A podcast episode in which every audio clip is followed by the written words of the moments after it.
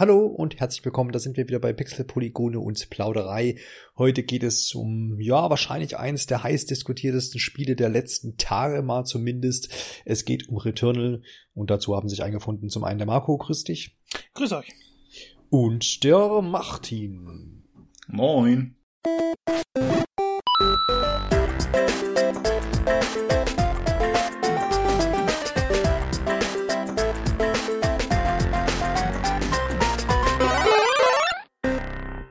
Vorher gleich mal das äh, abzuklappern, Returnal, bevor wir jetzt noch groß erklären, was das ist und was das alles soll, der, der, der muss ich gleich hervorheben. Marco hat das Spiel schon zu Ende bestritten, ja. Hat sich also dieser Herausforderung, das werden wir auch noch rausarbeiten, äh, warum das so eine große Herausforderung war, sicherlich, ähm, gestellt und sie seiner Manneskraft gestemmt. und es hinter sich gebracht. Das würde ich, wollte ich ja schon mal am Anfang schon mal gleich würdigen. Und Marco, äh, Martin, oh, das wird halt schwierig mit zwei M's. Oh, das wird schwierig. Martin, Martin tastet sich äh, vorsichtig heran und hat ob der Zeit äh, zwei von sechs Level bisher geschafft, so dass jeder mal weiß, wo jeder so steht. Wir versuchen den äh, Podcast spoilerfrei zu halten, allein schon, äh, weil Martin ja hier auch mitmachen will bis zum Schluss. Und das ist natürlich auch für euch ganz angenehm, glaube ich. Ich denke mal, das kriegen wir hin. Liegt dann halt in Marcos Händen, hier nicht irgendwas äh, auf den Tisch zu legen, was keiner hören will. Ja. Aber ich denke Wir haben schon besprochen, dass ich immer, immer intervenieren werde, wenn er, wenn er zu weit ausholt. Ja, also ich genau finde so. zum Beispiel am Ende, als sie dann Ah! Ja. Ein bisschen spät, ein bisschen spät. Ja, funktioniert ganz gut. Wie genau, musst ihr vielleicht noch ein bisschen schneller ja, Okay, wir müssen das nochmal üben. Ja. Spätestens, wenn ihr Martin schreien hört, dann müsst ihr vielleicht auch kurz Pause drücken. Dann besteht ja. die Gefahr, dass Marco quasi spoilert. ich denke, wir kriegen das ohnehin. Aber jetzt äh, doch zum eigentlichen, das war so Disclaimer-mäßig alles jetzt und jetzt zum eigentlichen, zur eigentlichen Einführung, nämlich zu Returnal. Ja, ein, ein, ein weiterer muss man ja doch sagen, glaube ich, ne, Marco, korrigiere mich bitte doch, Exklusivtitel jetzt für die PlayStation 5 und endlich einer, der wohl, so was ich bisher so erfahren habe, doch auch ähm, technisch einiges bietet, was jetzt zum Beispiel auch auf der PlayStation 4 nicht möglich gewesen wäre, zumindest das so am Rande, aber ich denke mal, Technik wird ja auch nochmal ein, ein Punkt sein. Ähm, Marco, ist Returnal ist noch gar nicht so lange angekündigt gewesen, ne? ist jetzt nichts, wo man jetzt irgendwie jahrelang schon drauf rumgehofft hat, sondern es war ja eher kurzfristig aus dem Hut gezaubert, möchte man meinen. Ja, möchte man zumindest meinen. Ähm, ich glaube, hinter den Kulissen ist da schon lange was gewesen. Klar. Ja. Ähm, Sie haben es dann letztes Jahr, als die PlayStation 5 enthüllt wurde, in dieser Präsentation auch mit angekündigt. Äh, es ist, ging aber so ein bisschen unter, weil man hat ja das Spider-Man gezeigt, Harry Potter wurde angekündigt, äh, Horizon und dann war halt dieses Returnal da, was ganz cool aussah und keiner wusste genau, was es war. Und ich glaube, da können wir mal direkt ein bisschen auf die Geschichte des Entwicklerstudios gehen, denn das Spiel ist ja von Hausmark. Habt ihr schon mal irgendein Hausmark-Spiel gespielt? Gar keins. Geht, tatsächlich. Geht ich habe genauso, eine Demo gespielt, aber. ich habe das auch immer wieder, also der Name hat mir total, total was gesagt, aber ich glaube, dass du den Marco einfach häufiger mal erwähnt hast. Jetzt, das kann sehr gut sein. Könntest du, könntest du aus deinem äh, Duktus quasi kommen.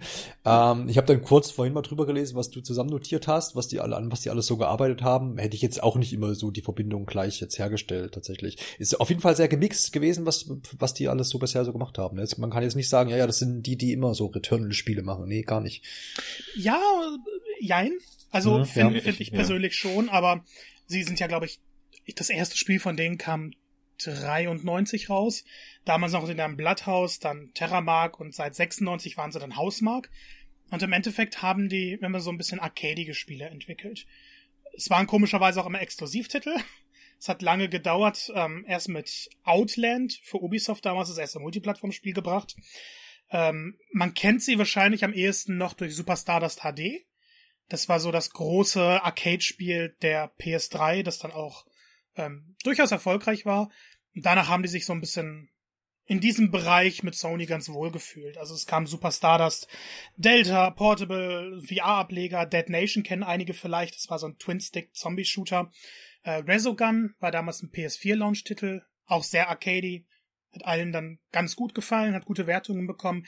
Alienation, Metafall, das ist im Endeffekt alles Arcade-Shooter-mäßig gewesen. Mhm. Oft dann halt so mit einem kleineren Budget, ähm, aber trotzdem konnten sie visuell immer was Beeindruckendes machen. Und im Fokus stand immer diese Arcade-Action. Also die haben von Anfang an gesagt, wir sind Arcade-Entwickler, wir versuchen das zu modernisieren, aber wir versuchen diese Highscore-Jagd irgendwo ranzubringen und dieses visuelle Spektakel. Und dadurch haben sie sich so ein, ich will nicht sagen, eigenes Grab geschaufelt. Aber die Kritiken waren immer sehr gut. Also schaut man sich das an, ich glaube, das Schlechteste ist im 70er-Bereich. Ansonsten gab es 80er, 90er Wertungen. Hausmark war immer ein Kritikerliebling, hat aber keine guten Verkaufszahlen eingebracht. Und gerade so in den letzten Jahren ähm, ist es, glaube ich, für die Entwickler immer ziemlich frustrierend gewesen. Die bringen qualitativ hochwertige Spiele raus, die sind wirklich sehr, sehr gut. Die holen nochmal aus diesen Systemen auch alles raus, obwohl dieses Budget nicht so riesig ist. Aber es kommt bei den Spielern einfach nicht an. Und dann gab es 2017 ein ganz berühmtes Interview, weil Hausmark stand immer für Arcade in der heutigen Videospielgeneration. Wir haben gesagt, Arcade ist tot. Das kommt einfach nicht mehr an, das bringt nichts mehr. Und dann haben sie Stormdivers angekündigt. Und das war sehr merkwürdig. Es war ein Battle Royale Spiel, bei dem halt immer ein Sturm kommt. Und ich glaube, das war so zur Anfangszeit von Fortnite noch, als dieses Genre langsam diesen großen Durchbruch hatte. Und dann haben es aber alle gemacht und Stormdivers wurde immer mal wieder gezeigt, aber das Material, was dann veröffentlicht wurde, kam eben schon zu einer Zeit, wo alle gesagt haben, naja, wir haben Battle Royale Sachen und alle machen es jetzt und wer will es noch machen? Sodass die Entwickler dann irgendwann selber gesagt haben, naja, wir arbeiten gerade noch an Stormdivers, aber wir glauben nicht, dass es zum Erfolg wird. Und das fand ich schon so ein bisschen traurig. Ich meine, sie sagen immer, wir wollen was Großes bringen, die können was bringen, aber es findet keinen Anklang. Und Anfang 2020 kam dann der große Wendepunkt für Hausmark. Wir haben gesagt, wir legen Stormdivers auf Eis, denn wir brauchen unser ganzes Team, weil wir jetzt unser größtes Spiel bisher entwickeln. Es soll sogar ein AAA-Spiel werden. Gab keine Informationen, dann wurde es halt als Returnal angekündigt. Und das ist so ein bisschen die Geschichte von Hausmark bis zu Returnal eben. Ja. War damals zur Ankündigung, war da schon so richtig klar, was man für ein Spiel bekommt? Ich meine nicht, ne? Es gab so ein paar Interviews, wo man herauslesen konnte, dass es ein bisschen roguelike-mäßig wird. Das wurde aber nie richtig, vielleicht auch weil es nicht in die klassische roguelike ähm, Spalte passt, äh, wurde das jetzt nie so richtig angesprochen. Der Trailer sah einfach nach fremder Planet, Aliens, viel Schießen aus. Ja, genau. Und, also das, was man ja auch so kennt, ne, von Hausmark, von den anderen Spielen. Und ich habe vorhin schon mit Marco im Vorgespräch ähm, kurz erklärt, dass wir beide gern den Pitch ähm, gehört hätten, den Hausmark bei Sony geleistet hat, um quasi all das, was man in Returnal, da gehen wir später noch drauf ein, in anderen Spielen kennt, nur in viel komplexer in ähm, Returnal, wie dieser Pitch wohl gegenüber Sony ausgesehen hat und der sie am Ende überzeugt hat, ja auch den zweiten Exklusivtitel für PS5 für die neue Konsolengeneration äh, zu bieten. Das muss unheimlich interessant gewesen sein mhm. damals. Ja, das ist natürlich klar, ja. Das stimmt. Ähm, da auch kostet mal die Nachfrage, also Hausmark ist schon noch unabhängiges Studio in diesem Sinne. Genau. Das ist jetzt noch nicht irgendwie von Sony quasi irgendwie mhm. vereinnahmt. Also es gab immer so ein bisschen die Gerüchte, wenn Returnal jetzt das und das wird, aber ich glaube, in der Videospielszene darf man gar nicht mehr spekulieren, wer mhm. kauft was. und ähm, Hausmark hat sich immer ganz wohl gefühlt als eigenständiges Studio, das dann eben jetzt in letzter Zeit natürlich häufiger mit Sony diesen Publishing-Vertrag geschlossen hat. Ja. Aber ich glaube, sie sind ganz gut bedient, wenn sie eigenständig bleiben. Ja, ja, klar. Das auf jeden Fall. Gut, dann stürzen wir uns doch mal in das Spielchen rein, was ja doch, glaube ich, ein Spiel ist. Spielzeit, äh, Marco, können wir hier gleich mal, das ist ja kein Spoiler, ne? Kann man ja ruhig mal so ungefähr. Ja, das ist okay, ja. Naja, aber ich glaube, also in vielen, also, ja, na, ich, ich, ich habe in vielen Reviews 40, 50 Stunden gelesen. Mhm. Einige sagen, ja, wir haben über 60 gebraucht. Ich mhm. habe 18 gebraucht. Uh. Das, das soll jetzt kein Angeberei sein oder so. Und jetzt kommt die Yoshi-Geschichte. Ja, ich, ich, ich bin jemand, ich habe Yoshis äh, Woolly World nie durchgespielt, weil es mir zu schwer war. Crafted World habe ich geschafft, aber Woolly World nicht. Also, ähm, ich, ich war okay. selber ein bisschen, ja, das muss erwähnt werden. Ähm, aber ähm, ich finde auch mit 80 Stunden war ich gut bedient und es ist ja ein Spiel, das dann noch nicht vorbei ist. Also Kannst okay, du immer ja, immer ja. wieder spielen? Ja, also das habe ich jetzt auch so mitbekommen, dass da Spielzeit natürlich schwankt. Man wird dann auch hören, warum, ne? Ist ja klar, aber am, am Genre liegt es natürlich da auch schon, ne? Jedes Mal, wenn ich neu starte, das kommt natürlich dann auch auf die Versuche und sowas an, ist ja klar. Okay, aber vorerst wollen wir doch mal wissen, wir haben ja schon so ein bisschen angerissen, äh, irgendwie äh, Weltraum, Planet, Protagonistin. Äh, Martin, kannst du da noch so ein bisschen Licht ins Dunkle bringen, was der ganze Aufhänger des Ganzen hier ist? Es ist ja relativ kryptisch. Ähm, was es ja zum Glück wohl auch bis zum Ende bleibt und bis zum jetzigen Zeitpunkt auch weiterhin ist. Prinzipiell äh, wird man quasi in dem Spiel in ein Raumschiff geworfen. Man sieht ähm, White Ghost oder weißer, weißer Geist aufgetaucht, äh, Annäherung verboten, als eine Raumfahrerin in ihrem Shuttle ein, sich einem Planeten nähert. Und ähm, dann erscheint, dann stürzt dieses Raumschiff ab. Man sieht eine kurze, kurze Einblendung eines Astronauten ähm, im Cockpit und landet auf einem Alien-Planeten mit genau diesen Informationen, die ich jetzt gerade aufgezählt habe, in, in irgendeiner komischen Kombination, die man nicht versteht, landet dann dort und findet sich quasi wieder ohne Waffe ähm, bei der ersten Landung. Und ähm, ja, muss dann einen Sinn aus der Welt um sich herum machen und man findet dann relativ schnell heraus, dass man sich in einer Zeitschleife befindet, weil nach dem ersten äh, relativ kläglichen Versuchen, also je nachdem, wenn man jetzt Marco ist, dann hat man das Spiel beim ersten Mal schon fast durchgespielt.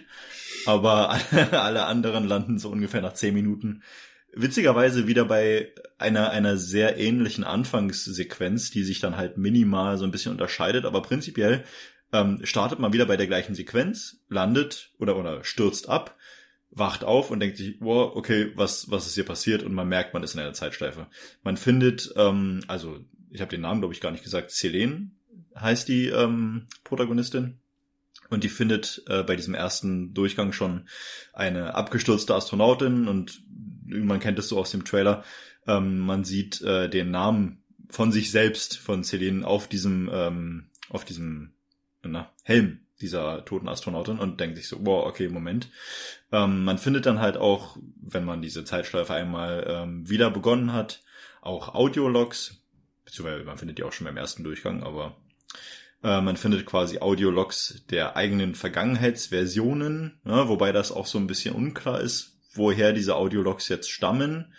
Und äh, sie geben einem immer wieder so ein bisschen Einblick in sich selbst, aus einer anderen Zeit. Ich muss das ja immer noch, ich, ich beurteile das ja anhand meines Wissens, ähm, was ja noch relativ begrenzt ist, sage ich jetzt mal so. Im Bereich Aber Returnal mein, natürlich. Äh, ja, im Bereich Returnal. Selbstverständlich. Ja. Aber ähm, na, es ist es ist ja immer so ein bisschen okay, woher kommen diese Audiologs? Sie zeigen auf jeden oder sie sie berichten von einer Welt, die du als Spieler noch nicht kennst, von einer Situation, die du als Spieler vielleicht noch gar nicht erlebt hast und ähm, geben dir einen Aufschluss darüber und du dich fragst, okay, wie, wie kann das überhaupt jetzt zusammenpassen? Ist das jetzt ein Zukunfts-Ich? Ist das eine Vergangenheit? Ist das eine ganz andere Welt? Woher kommt das? Und dann plötzlich ist man tot und landet wieder beim Raumschiff und denkt sich, okay, irgendwie ist alles schon wieder ganz anders als vorher. Und man findet halt relativ schnell heraus, dass es sehr wichtig ist, eine Waffe zu besitzen, weil gefühlt die ganze Flora und Fauna einem ähm, an, an den Hals möchte, sagt man, glaube ich und ja, einen Tod sehen möchte. Und ähm, habe ich irgendwas Großartiges vergessen? Also wir haben ja quasi ähm, jedes Mal, wenn die Welt neu startet, sage ich mal so, äh, verändert sich der, der Weltenaufbau ein bisschen. Man findet ähnliche Level, aber ähm, es wird quasi prozedural aufgebaut zumindest, nicht immer generiert, weil die einzelnen Abschnitte sich dann doch immer mal wiederfinden lassen, aber die Anordnung ist halt jedes Mal anders. Wir haben innerhalb dieser Anordnungen auch immer einen Bereich, wo quasi ein Haus aus den, ich weiß gar nicht, 19. Jahrhundert wird es, glaube ich, betitelt, äh, auftaucht, was im, im Story, äh, im, im Story-Gehege quasi eine sehr, sehr, sehr wichtige Rolle einnimmt und deren erstes Erlebnis ich auch schon hatte in diesem Haus drin. Wir haben dann quasi normalerweise ja eine Third-Person-Perspektive im Spiel und wenn ich jetzt dieses Haus betrete, wechselt das Spiel plötzlich in, wie in so eine Resident Evil äh, 7 oder 8 ähm, First-Person-Perspektive und alles ist plötzlich sehr surreal. Es wirkt mehr wie ein Grusel-Horrorspiel plötzlich und das ist wirklich ein Erlebnis, was das Spielgeschehen nochmal komplett über den Kopf wirft. Und während man dann so sich mit sich selbst innerhalb dieses Hauses auseinandersetzt und mit der Spielwelt außen herum, findet man eben heraus, dass es auf dieser Welt, auf diesem Alien-Planeten wohl auch eine alte Zivilisation mal gab, die auch irgendwie dahin gekommen ist und ähm, das Ganze aber offenbar nicht so ganz gut überstanden hat. Und diese Geschichte zu erkunden und zu entschlüsseln vor allem, ähm, das ist auch einer der vielen Storystränge, sage ich jetzt mal so, der sich dann im Spiel auftut. Hm. Ist das denn, jetzt kam mir so während des äh, Lauschens äh, deiner wurigen Worte, äh, doch die eine oder andere Nachfrage und an eine kann ich mich tatsächlich noch erinnern. das ist ja immer so, ist ja immer so eine Sache. Ähm, aber das richtet sich an Marco, weil der wird es ja dann schon wissen, das glaube ich kann man zumindest sagen. Wird denn zum Beispiel der Fakt, warum die einem da alle an die Kehle wollen, wird das irgendwie aufgelöst? Weiß man dann, warum man da so ganz halt äh, ungeliebt ist auf diesem Planeten? Mm, also ich, ich habe das jetzt nicht so als richtigen Storypunkt gesehen. Hm. Ähm, ich, ich denke, so die offensichtlichste Erklärung dafür ist einfach, dass man jemand Fremdes auf diesem Planeten ist. Okay, okay, ich hätte ja. Es sind ja viele Monster etc. Ja. Man kann was reindeuten. oh oh, hier kommt das der ich aber nicht. Zeigefinger. das mache ich nicht. Sowas machen wir äh, hier nicht. Nee. Wir deuten hier nichts. Okay, okay. aber also, also ich, ich, ich, ich sag's mal so, am Ende es ist nicht jedes, jedes einzelne Element wird jetzt nicht aufgelöst. Hm. Aber ich hatte am Ende mehr Antworten als Fragen. Ja, das ist doch schon mal gut, wenn das dann auf der, auf der Abrechnung quasi dann ähm, ne, nicht, nicht ganz blöd am Ende dasteht, denkt genau. so, aha, okay, tolles Ende, ich weiß jetzt trotzdem nicht mehr. Das ist ja eigentlich dann auch mal so. Ja, da, davor hatte ich dann wirklich Angst. ja, so, so ist es dann unbefriedigend. Zum Glück nicht. Ja, nee, dann ist ja, dann ist ja gut. Okay, wunderbar. Ja, da denke ich, da haben wir doch die Story so im Großen und Ganzen abgerissen. Wir wissen, worum es geht, was da äh, so los ist, zumindest ähm, so in dem Rahmen, wie wir es hier sagen wollen. Und dann stürzen wir uns doch auf den großen Gameplay-Bereich, der ja, soweit ich das bisher mitbekommen habe, wirklich auch das Spieltragende ist. Na klar, mit dieser, mit dieser Story natürlich verwoben, aber der wohl auch sehr gut gelungen ist. Marco, magst du uns ein bisschen einmal das Grundgameplay so erklären? Was wird denn getan auf dem Planeten? Wir haben ja schon Third-Person-Perspektive und ich glaube, das eine oder andere haben wir auch schon was von Schießen äh, äh, gesagt. Also die, die Eckpfeiler haben wir schon mal, aber es gibt noch eine ganze Menge drumrum. Ich habe hier zum Beispiel einen Stichpunkt aufgeschrieben, Roguelike auf Crack. Und das beschreibt es, glaube ich, sogar ganz gut. Im Endeffekt ist Returnal ein Third-Person-Shooter. Heißt, du läufst durch die Level und schießt wild herum mit deinen Waffen. Die Waffen sind aber sehr futuristisch gehalten und das ist jetzt nicht so das typische, okay, du musst danach laden, hast dann drei Schüsse, sondern die Waffen kommen immer mit speziellen Eigenschaften noch hinzu. Ähm, ich glaube, der, der, der größte Unterschied im Vergleich zu anderen Third-Person-Shootern ist hier das Tempo, weil alles sehr, sehr schnell ist. Wenn man schon anfängt mit Celine zu laufen oder zu rennen, ist sie halt wahnsinnig rasant. Sie springt vielleicht mal zwei Meter direkt hoch.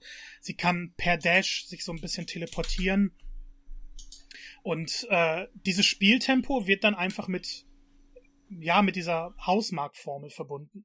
Heißt in diesen, also es sind immer einzelne Räume und in diesen Räumen spawnen dann Gegner und du musst diese Gegner besiegen.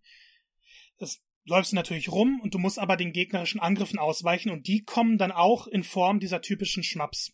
Heißt, ein Gegner kann dann 20 Kugeln verschießen und du musst über diese Kugeln drüber springen, ausweichen, mit deinem Dash kannst du sogar durchgehen klingt an sich ganz leicht, nur wenn es dann drei Gegner, vier Gegner gleichzeitig machen und dann verschiedene Gegnertypen dabei sind, die verschiedene Angriffsarten haben, muss man dann natürlich sehr, sehr rasant spielen.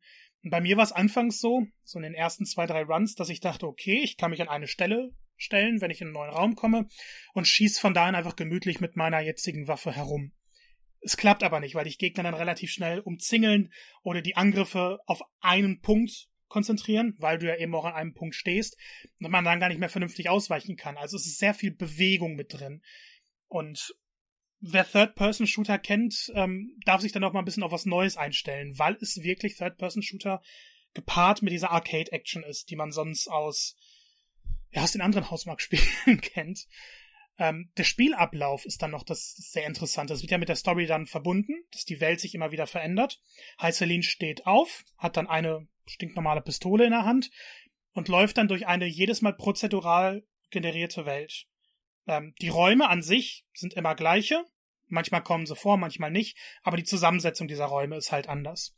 Und du, du kämpfst dich dann von Raum zu Raum, nimmst manchmal Items auf und versuchst diverse Eckpunkte zu erreichen.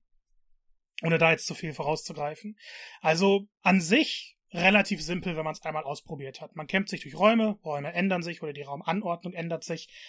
Und die Ziele sind dann immer so ein bisschen anders. Aber das ist erstmal so das grundlegende Gameplay. Will jetzt nicht direkt alles auf einen Haufen werfen. Ja. Wie, wie ist denn das, ähm, weil, weil, weil ich ja oft dann höre von, ja, klar, du scheiterst irgendwie, musst dann wieder zum Anfangspunkt zurück. Du hast ja jetzt schon gerade so die Ziele bisschen angerissen. Ähm, wo ist denn dann der Punkt, wo ich sagen kann, irgendwie, ja, okay, bis da und da muss ich es irgendwie schaffen. Habe ich das irgendwie in, in Sichtweite oder ist es immer unklar, wo denn jetzt gerade dann mein, mein, mein Safe-Punkt beziehungsweise mein nächster Abschnitt quasi erreicht ist? Ist tatsächlich sehr klar. Und das okay. ist, finde ich, auch eine der größten Stärken des Spiels. Mhm. Ähm, man hat immer so eine kleine Karte und man sieht da so dreieckige Türen, so blau sind, oder dunkelblau und viereckige Türen. Und die viereckigen geben dir immer den Hauptpfad an. Also wenn du durch diese Türen gehst, dann kommst du halt durch das Level. Und die, die optionalen Räume sollte man aber auch besuchen, weil es dann halt schöne Items gibt. Und die Ziele werden durch die Story bestimmt. Zum Beispiel gibt's relativ am Anfang so eine Wand mit einer, also die ist durch so rote Energie versperrt und du kommst da nicht durch. Und dann kriegst du aber die neue Aufgabe, dass du eben herausfinden musst, wie du da durchkommst. Und dann hast du auf deiner Karte einen kleinen Questmarker. Und du musst zu diesem Questmarker hin weil da dann eben die Sache ist, die dir die Fähigkeit gibt, durch diese roten Energiebarrieren durchzukommen. Das heißt, das Spiel gibt dir immer eine ziemlich klare Aufgabe und sagt dir, hey, du musst dahin. Wie viele Räume das sind, bis man diesen Punkt erreicht, das ist halt nicht klar und manchmal auch zufällig. Es mehr, mal sind es wenige Räume. Aber du weißt immer genau, wo du hin musst. Und klar, jede Welt hat halt einen Boss am Ende, den du besiegen willst, aber der ist erstmal gar nicht so das, das Hauptfokus. Du versuchst erstmal die Ziele zu erreichen. Sagen mal, okay, sammel die Schlüssel, um eine Tür zu öffnen oder versuche durch das Gebiet zu kommen. Ähm, also klare Ziele. Und das möchte ich immer wieder betonen. Weil wir uns hier jetzt an dem Punkt befinden, wo Roguelike, äh, wo Returnal sich von anderen Roguelikes abhebt. Nehmen wir mal Hades als Beispiel. In Hades musst du Hades erreichen und ihn besiegen. Und dafür gehst du halt durch jede Welt, ähnlich wie in Returnal, besiegst die Boss, also besiegst Boss 1, gehst in die zweite Welt, besiegst Boss 2. Wenn du stirbst, musst du immer wieder von vorne anfangen. Und bei Returnal ist es theoretisch auch so, aber dadurch, dass du diese Questziele verfolgst, hast du jetzt nicht immer nur das Ziel, diesen Boss zu besiegen. Und wenn du ein Questziel erreicht, dann ist er auch im nächsten Run erreicht. Heißt, wenn du jetzt ein Item aufsammeln musst, ähm, das dazu führt, dass du eben weiterkommen kannst und das in einem Run sammelst, und dann diese rote Energiebarriere zerstörst, dann ist diese rote Energiebarriere im nächsten Run nicht mehr vorhanden.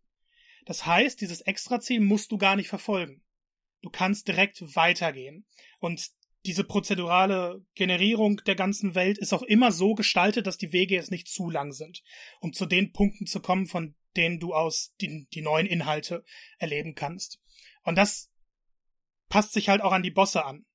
Es gibt mehrere Bosse, Du musst sie aber nur einmal besiegen. Sagen wir, du hast jetzt den Boss der ersten Welt besiegt, kommst in die zweite Welt danach und stirbst da.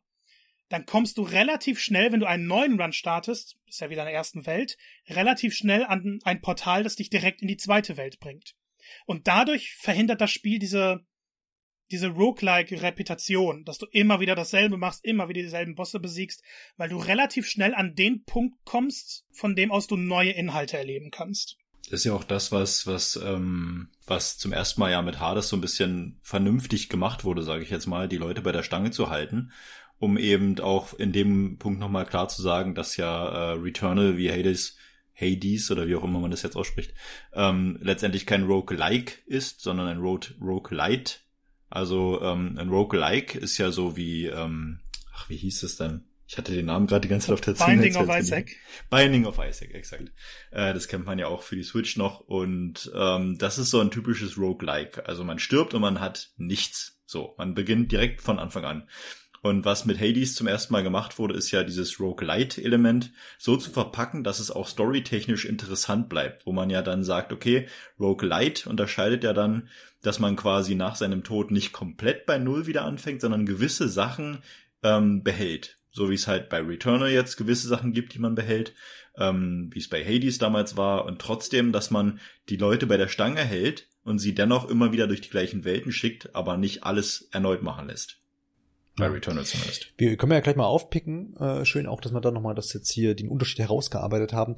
Ähm, was für Sachen behalte ich denn? Ich habe, soweit ich jetzt informiert bin, ist ja also alles sowas, äh, also zum Beispiel Erweiterung der Energieleiste fällt weg, meine Waffen fallen natürlich weg, auch meine Waffenverbesserungen fallen, glaube ich, weg. Aber es gibt, meine ich, irgendwelche Fähigkeiten. Ich glaube, ich glaube, es waren sogar Alien-Fähigkeiten oder irgendwas. Äh, keine Ahnung. Ich habe gesehen, glaube ich, irgendwie äh, was Greifhaken ähnliches oder sowas sowas bleibt und andere Sachen fallen halt weg. Äh, könnt ihr das noch mal ein bisschen richtig stellen, meine Mutmaßung hier, Marco? Ja, also du hast es schon ganz gut beschrieben. Die Energieleiste, deine Lebensleiste wird immer wieder zurückgesetzt. Äh, die Waffen, die du gesammelt hast, darfst du auch nicht behalten. Waffen-Upgrades bleiben aber bestehen. Mhm. Auf eine sehr interessante Weise. Wenn du neue Waffen aufnimmst, kann es sein, dass da so ein Schlosssymbol ist, dass die eine Extra-Fähigkeit haben. Äh, um die freizuschalten, musst du die Waffe aber ein bisschen benutzen. Und das heißt, du, du musst jetzt, sag ich mal, 20 Gegner besiegen, damit sich eine besondere Fähigkeit dieser Waffe freischaltet. Und ist die einmal freigeschaltet oder ist auch nur ein bisschen Fortschritt gemacht worden, es wird dann im Prozent angezeigt. Wenn du das nächste Mal diese Waffe aufnimmst und diese Waffe dann auch diese Fähigkeit hat, dann ist sie direkt freigeschaltet. Heißt, du hast dann nicht erst äh, die, die Aufgabe, die Waffe zu verbessern, sondern sie ist direkt verbessert, wenn du sie aufnimmst. Okay, da geht, umgeht, man, umgeht man auch wieder die Wiederholung letztendlich, ne? Genau, das, also ja, man hat natürlich die Wiederholung, man muss auch eine Waffe kommen, bei der das ist, aber dadurch, dass man immer wieder neue Waffen aufnimmt, neue Fähigkeiten freischaltet, merkt man schon relativ früh, dass man stärkere Waffen hat, ähm, an einem Punkt, wo man vorher noch Waffen hatte, die die kaum Extras hatten. Wie hast du, hast du das äh, wahrgenommen, Martin? So dieses Element, das jetzt hast du wieder gar nichts mehr. Hast du das, ist das bisher so, wo du sagst, naja, hm, ist schon manchmal sehr frustrierend oder wird das dann auch wieder ausgeglichen, weil man schnell wieder auch zu, zu Kräften und zu Waffen vor allem kommt und dass man sich auch wieder ein bisschen äh, den Gegnern ebenbürtig fühlt? Also zunächst, ich habe mir ein bisschen was angeschaut vorher, weil mich das Spiel ja trotzdem ähm, trotz der Konkurrenten bei der Ankündigung ein wenig gepackt hatte. Und ich muss aber sagen, dass ich, als ich im Spiel war, mir neben dem Ether, den man ähm, nach jedem Run behält, gar nicht so richtig klar war, was, was behalte ich denn jetzt? So, da stand, okay, ich krieg jetzt immer eine höherwertige Waffe. Heißt das jetzt, das kriege ich jetzt in den nächsten Run auch wieder, was dann halt nicht mehr so ist, sondern sich nur auf die nächsten Waffen innerhalb des Runs bezieht. Da kommen wir später nochmal drauf zu sprechen, was quasi wirklich gut vom Spiel erklärt wird und was eigentlich gar nicht. Das heißt, nach den ersten zwei Runs, als ich dann wieder tot war, ähm, war mir gar nicht so richtig bewusst, was behalte ich denn jetzt überhaupt? Und man musste sich dann erst so dran gewöhnen, okay, dieses Schwert, um diese Barrieren aufzumachen, das kann ich jetzt wieder behalten. So, das wird jetzt wahrscheinlich äh, dann immer bei mir sein.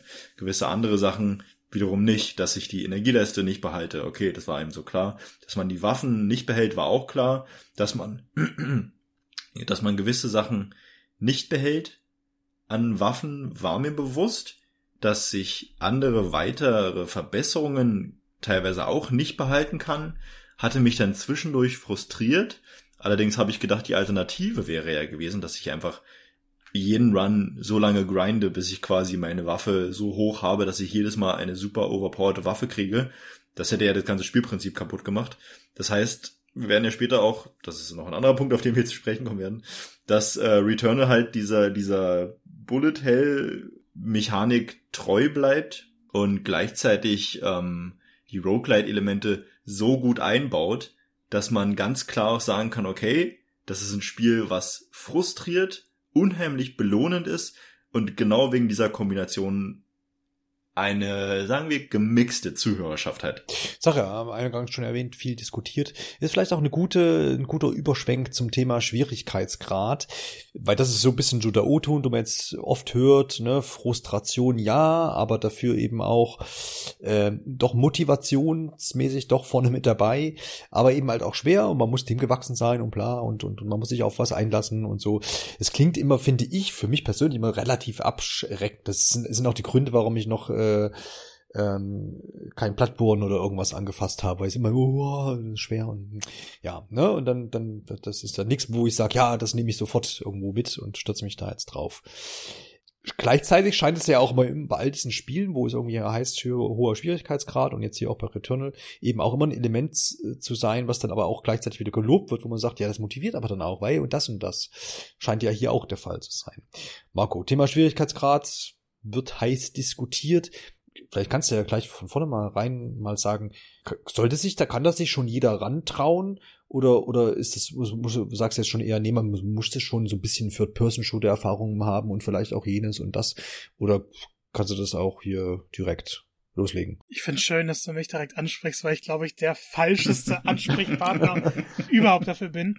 Äh, schwere Spiele schrecken mich meistens ab. Also ich spiele eigentlich fast alles auf leichten Schwierigkeitsgraden, vielleicht manchmal auf normal, aber mhm. ähm, ich, ich mag schwere Spiele eigentlich nicht. Hier hat man ja keine Auswahl, ne? Genau. Müssen wir auch mal sagen. Ja. Ähm, genau. Ich habe ja dann, dann letztes Jahr mich so ein bisschen in Souls reingewagt mhm. und ähm, ich finde die Spiele auch schwer, aber immer noch fair. Also es ist jetzt nie so gewesen, dass ich dachte, das ist zu schwer, ich kann es nicht durchspielen oder so. Äh, Bloodborne, das einzige, was ich davon nicht gespielt habe. Aber bei dem Rest, ähm, gerade so Third-Person-Shooter bin ich auch nicht so gut. Das ist, ich, ich mag sie, ich habe sehr viel Spaß damit, aber wenn es dann mal ein bisschen herausfordernder wird, so bei Control in den letzten zwei, drei Stunden bei mir so, ich dachte, kommst du nie im Leben durch. Ich hatte bei Returnal keine Probleme. Ich hatte nicht einmal den Punkt, wo ich dachte, nee, das wird nix. Ähm, ich habe es ja nach 18 Stunden durchgespielt. Ich hab, bin ich glaube, 19 Mal gestorben in dieser Zeit. Ich habe nur bei einem Boss Probleme gehabt, die anderen Bosse alle im ersten Versuch besiegt. Und das ist jetzt nicht so, boah, ich bin der, der Superspieler. Ich glaube einfach, das Spiel war unerwarteterweise so, so auf, auf meinen Spielegeschmack angepasst. Hm. Und ich sagen, kannst du da irgendwelche, irgendwelche äh, anderen Spiele mit heranziehen, wo du sagst, ja, du hast irgendwie Erfahrung aus anderen Titeln mitgenommen? Nein, und das ist, finde nee. ich, das, das okay. Interessanteste dabei. Hausmarktspieler. Es ist, ich weiß nicht, ob ich jemals eins durchgespielt habe. Ich glaube nicht, weil sie mir teilweise zu hart sind. Und da sind dann noch die Spiele, bei denen gesagt wird, ja, das sind die leichteren Hausmarktspiele. Ähm, Gerade so Arcade-Spiele, ich, ich mag sie, ich habe Spaß daran, aber ich bin nicht gut darin. Bei Returnal hat einfach alles geklappt. Deshalb, ich glaube, man darf nicht vernachlässigen, dass das Spiel schon einiges von einem fordert. Gerade auch wegen der Länge der Runs, gleichen Thema. Wir sagen irgendwie tausendmal, dass wir gleich noch was besprechen ja, ist ganz schrecklich, ne? Aber es ist auch ein Spiel mit so vielen Aspekten.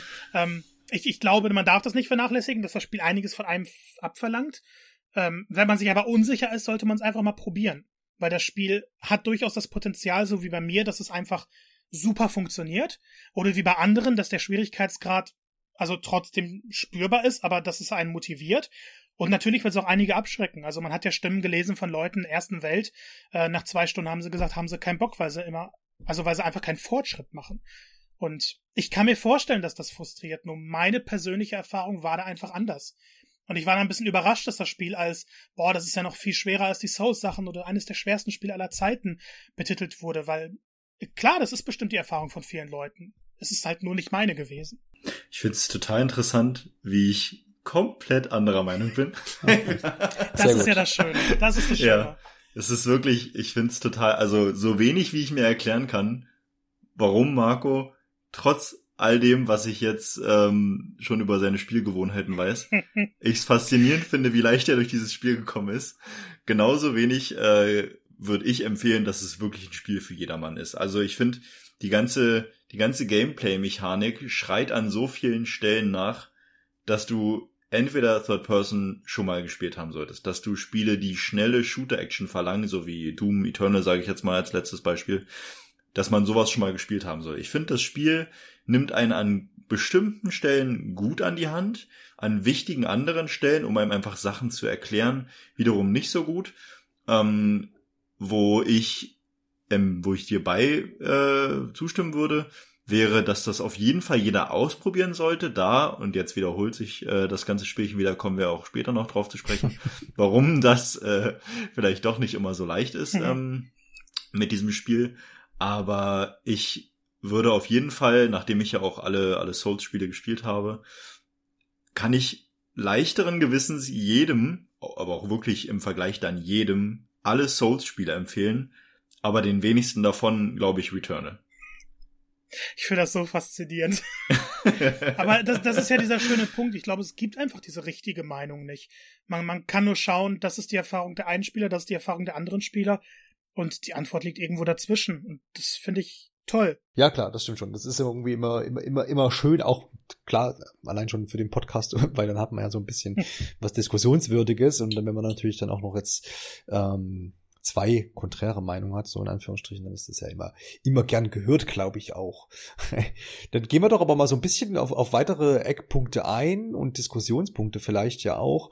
Das Spiel ist ja gut weggekommen. Also so Metakritikmäßig ist, glaube ich, so Mitte, Mitte 80er, also durchaus viele positive Bewertungen erhalten deswegen von der Seite ja schon mal ein Erfolg. Und bleibt man vielleicht mal auch an dieser, an dieser äh, Seite der Begeisterung, was denn an dem Spiel so viel Spaß macht. Ihr habt ja schon so ein bisschen an, angerissen, aber vielleicht kann ja jeder noch mal so ein bisschen mm, das, das, das wiedergeben, warum es ihm jetzt halt auch vielleicht gefallen hat, das Spiel, jetzt im Falle von Marco, der ja durch ist. Und warum, ähm, Martin, dann fangen wir mit dir doch auch an, warum wirst du es wohl auch noch weiterspielen? Also da muss es ja ein paar Punkte geben, obwohl hier auch mal Frust auftritt und vielleicht es auch ein bisschen schwer ist.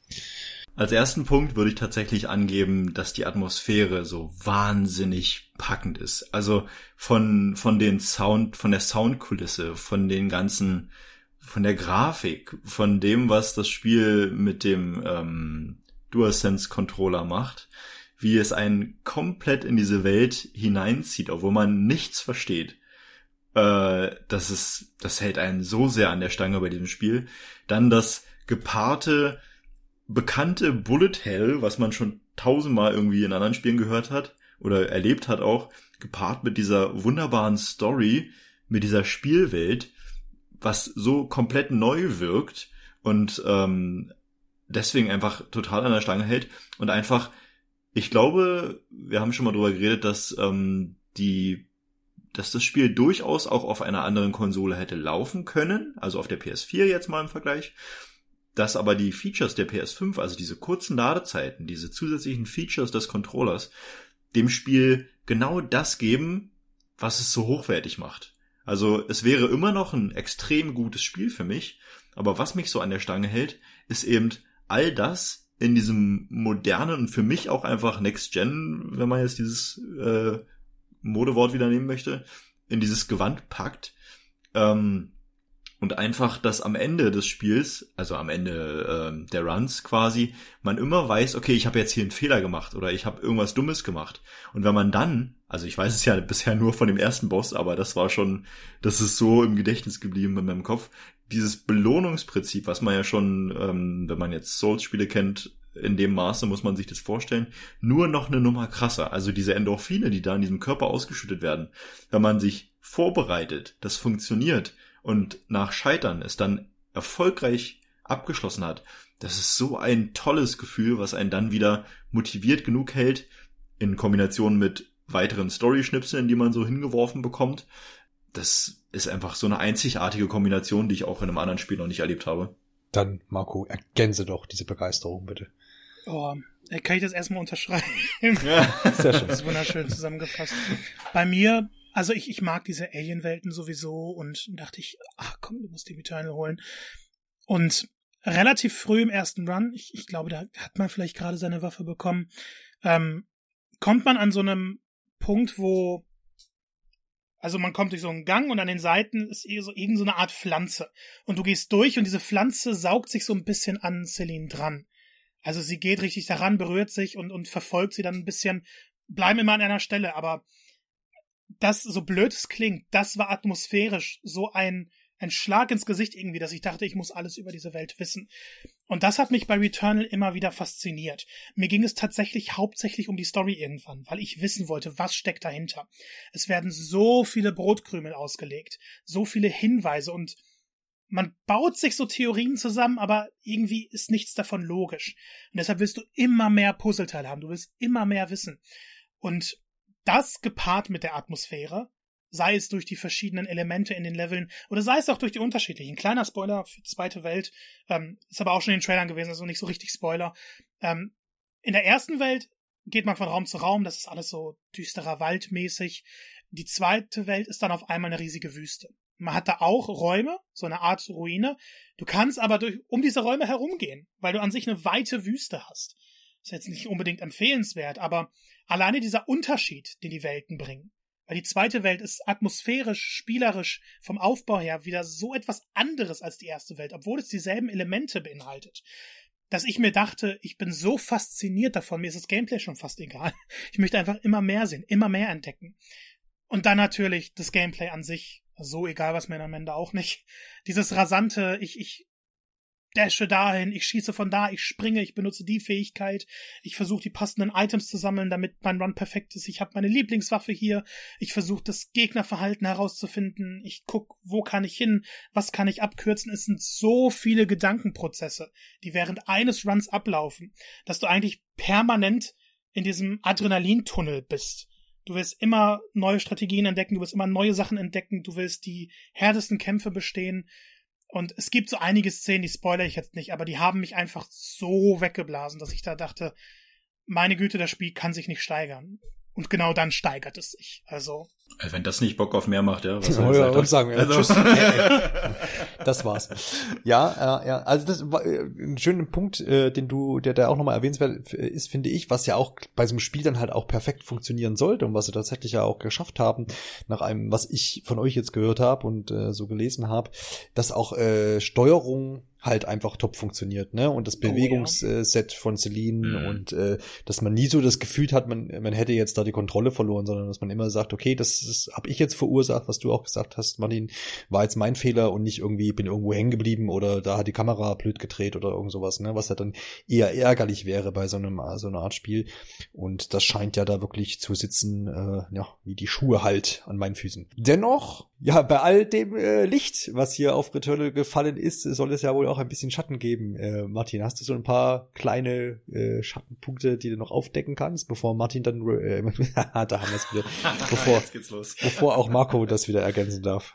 ähm, tatsächlich würde ich einzelne Sachen, die ich so als nervig momentan empfinde, gar nicht so unter diese Rubrik fallen lassen, sondern sie mehr meinem schlechten, meinem schlechten Gameplay äh, zu, zuwenden lassen, dass man halt immer das Gefühl hat an einigen Punkten, okay, was muss ich denn jetzt noch machen, damit ich da endlich weiterkomme? Also so eigentlich das Prinzip, was ich, was es mir persönlich ständig bei diesem Roguelike oder Roguelite Spielen geht, so, was muss ich denn jetzt machen, um da einfach weiterzukommen? So, jetzt lass mich doch da halt vorbei. Aber das ist wirklich nichts, was man im Spiel äh, schlecht ankreiden kann. Wo ich aber sagen würde, durchaus negativ zu betrachten für mich, ist eben das, was ich schon mal meinte, dass das Spiel einfach nicht wirklich zugänglich ist. Also es ist, wenn man, wenn man weiß, was, worauf man sich einlässt und auch diese Herausforderung erwartet, kriegt man genau das. So. Aber wenn man sich einfach nur denkt, ach, das sieht aber schick aus, äh, ich habe jetzt hier meine neue PS5, das sieht auch schick aus hier, äh, Ballern, Weltraum, Aliens, geil, da habe ich Bock drauf, ähm, und hol mir das, glaube ich, bin ich als Spieler schnell demotiviert, weil wenn ich jetzt nicht schon, ähm, wie ich schon gesagt habe, ein bisschen Erfahrung in anderen Genres äh, gesammelt habe, nimmt mich das Spiel zu wenig an die Hand und ist dadurch ja einfach zu wenig zugänglich. Ähm, das würde ich dem Spiel so ein bisschen ankreiden, aber auch nur so eine sehr subjektive Art und Weise. Ansonsten habe ich persönlich tatsächlich außerdem sehr wenig dem Spiel anzukreiden. Ich habe da ein bisschen mehr, glaube ich. Aber das, das ist dann halt, also es kommen einige Kritikpunkte, fallen einem später erst ein bisschen stärker auf. Die hatte ich anfangs gar nicht. Ähm, ich finde es zum Beispiel sehr, sehr nervig, dass in deinen ersten Runs schon Räume erscheinen können, die du nicht bezwingen kannst, weil dir Fähigkeiten fehlen. Und einerseits funktioniert das ganz nett als ähm, so als, als Hinweis, okay, später wirst du da irgendwie drankommen. Ich finde aber, dass das passiert alles zu spät und man hätte das Spiel ein bisschen motivierender gestalten können im Sinne von, es spawnen nur Räume, die du auch tatsächlich erledigen kannst und keine, bei denen du vielleicht was übersiehst. Und jetzt habe ich eine wichtige Frage, Martin. Sehr, sehr wichtige oh ja. Frage. Oh ja. Du kennst bestimmt diese, diese Tore, so Stangentore, wo hinter ein ah, Schatz ist. Ich wusste, dass du das fragst. Ja, natürlich frage ich das. Aber du hast das auch nachgelesen, oder? Ich, ich muss tatsächlich sagen, ich habe gedacht, dass es ähnlich wie diese Ankerhakenpunkte einfach ja. irgendwann ich einen Dash bekomme, durch dem, mit dem ich durch Wände bekomme. Genau. Und dann habe ich, genau. dann habe ich ein YouTube-Video gesehen, wo sie so gesagt haben, ach so, und übrigens, falls ihr das noch nicht wusstet, es gibt da die und die, ich will das jetzt gar nicht erzählen, weil ich das selber faszinierend fand. Es gibt da die und die Mechanik, da kriegt ihr auch diese Tore auf. Und ich war so mindblown, weil ich dachte, was? Und wie, wie kann ich das denn nicht gesehen haben? Und gleichzeitig ist es aber, selbst wenn du es weißt, super gut versteckt. Also super gut versteckt, also es kommt immer darauf an, weil die immer. Also das, ich finde es nicht so offensichtlich, wie es gesagt wurde. Ja, also ich, ich muss dazu sagen, jeder, der sagt, er hat selber herausgefunden, ist ein Lügner. Das ja, glaube ich, glaub ich nicht. Auch. Das glaube ich auch. Und das ist ein bisschen nervig, weil du hast dann wirklich die Räume, die du nicht schaffen kannst. Und dann hast du auf einmal sowas, was du von Anfang an schon könntest, aber du wirst einfach nie darauf hingewiesen. Ja. Und es macht, finde ich, wenig Sinn, wenn die einzige Quelle dazu ist, dass du irgendwo Tipps und Tricks liest. Das Spiel das aber nicht erklärt. Ähm, was zum Beispiel besser gelöst ist, finde ich, aber das habe ich auch erst durch Nachlesen erfahren. Du hast immer wieder Heil-Items. Wenn du Schaden nimmst, kannst du dich damit heilen. Und du hast eine andere Art von Items, die heißen, also ich habe die englische Version gespielt, die heißen Resons. Und die erweitern deine Lebensleiste, wenn du drei davon gesammelt hast. Wenn du aber eine volle Lebensleiste hast, dann verwandeln sich alle Heil-Items, die dich normalerweise heilen, in diese Resins. Ja. Und das verändert dann wieder so ein bisschen den strategischen Ablauf. Das ist, finde ich, eine Komponente cool zu wissen und kann ein bisschen Strategie geben und sagt dir das Spiel nicht. Äh, ich fand es jetzt aber nicht notwendig. Also ich habe es zum Beispiel erst erfahren, nachdem ich durch war. So ist es mir gar nicht aufgefallen. Und ähm, da denke ich mir, okay, es ist ganz nett. Aber diese Tore haben mich so wahnsinnig gemacht. und als ich es dann gelesen habe, ich dachte, Videospiel, wieso? Ich fühlte mich so verarscht von dem Spiel tatsächlich. Ja, wirklich. Also. und, und das ist, finde ich, sogar das einzige Level-Element, das ich wirklich als schlechtes Spieldesign beschreiben würde. Das stimmt. Denn ja. das dann immer wieder zu öffnen, ist, finde ich, nicht so schwer, wenn du es einmal weißt, weil die Lösung immer sehr nah an diesem Tor ist. Hm. Aber wenn du gar nicht weißt, dass du danach suchen musst, dann findest du es nicht. Ja. Also das ist, das ist einfach so. Dafür Und, leuchtet zu viel umher, oder, oder genau. das mit den, das mit den leuchtenden Augen der Statuen. Ich Ach, weiß nicht, ob genau. du das, ne, das, äh, das denk mal, also wenn man es einmal weiß, ich sogar kann man herausgefunden. Ich ein okay, weil ich, ich habe auch gedacht, okay, wenn ich es dann einmal weiß, kann ich es natürlich nicht mehr übersehen. Gleichzeitig habe ich so gedacht, ha, okay, so, so gleichzeitig wie dieses Heil-Item, was du sagtest, nice to have, hätte ich mir auch schwer vom Spiel erklären erklärt vorstellen können. Ähm, aber irgendwie hätte ich mir einen Hinweis darauf gern gewünscht. Genau. Und ich finde, da hat das Spiel nicht das perfekte Balancing erreicht. Dir klar zu kommunizieren, was kannst du schaffen, was kannst du nicht schaffen. Hm. Die Lösung, klar. Du kannst aktuell auf Google gehen, sagen Eternal Tipps und Tricks und du findest diese ganzen Sachen. Hm. Aber wenn das die Lösung dafür ist, die das Spiel spaßiger macht, da hat das Spiel was falsch gemacht. Hm. Und das hat mich lange genervt. Auch so im Nachhinein, als ich schon wusste. Ich dachte mir, naja, irgendwie wäre es cooler gewesen, wenn das Spiel mir irgendeine Art Hinweis gegeben hätte. Oder wenn Selene wenigstens gesagt hätte, äh, ich, ich soll mich umgucken, dann, dann kann ich dieses Tor öffnen. Selbst das wäre ja schon irgendwas Hilfreiches gewesen. Ähm, und, und dann noch ein Kritikpunkt, aber den, den konnte ich jetzt persönlich nicht nachvollziehen, weil ich ihn nicht hatte, aber den habe ich sehr, sehr oft gelesen, ist, dass es diese Roadblocks geben kann. Dass einige Welten dann doch sehr knifflig werden und einen Punkt zu erreichen sehr schwer wird, so dass man dann fünf, sechs, zehn Runs hat, in denen man keinen Fortschritt macht. Da die Runs ja jetzt nicht die kürzesten sind, kann das durchaus frustrieren. Das verstehe ich vollkommen. Ich hatte es persönlich nicht, aber es haben anscheinend mehr Leute, ähm, als, als sie es nicht haben. Und ja, irgendwelche Hilfsmittel wären da, glaube ich, ganz nett. Woran ich das, das, dann, das sind dann einfach, äh, einfach Gegner, die ich nicht überwinde, oder ist das einfach? Ja, es ja. ist, also es gibt, da, da kommen wir eigentlich schon zum nächsten Punkt wieder. Es gibt Gegnertypen, die tauchen erst an bestimmten Stellen in einem Run auf.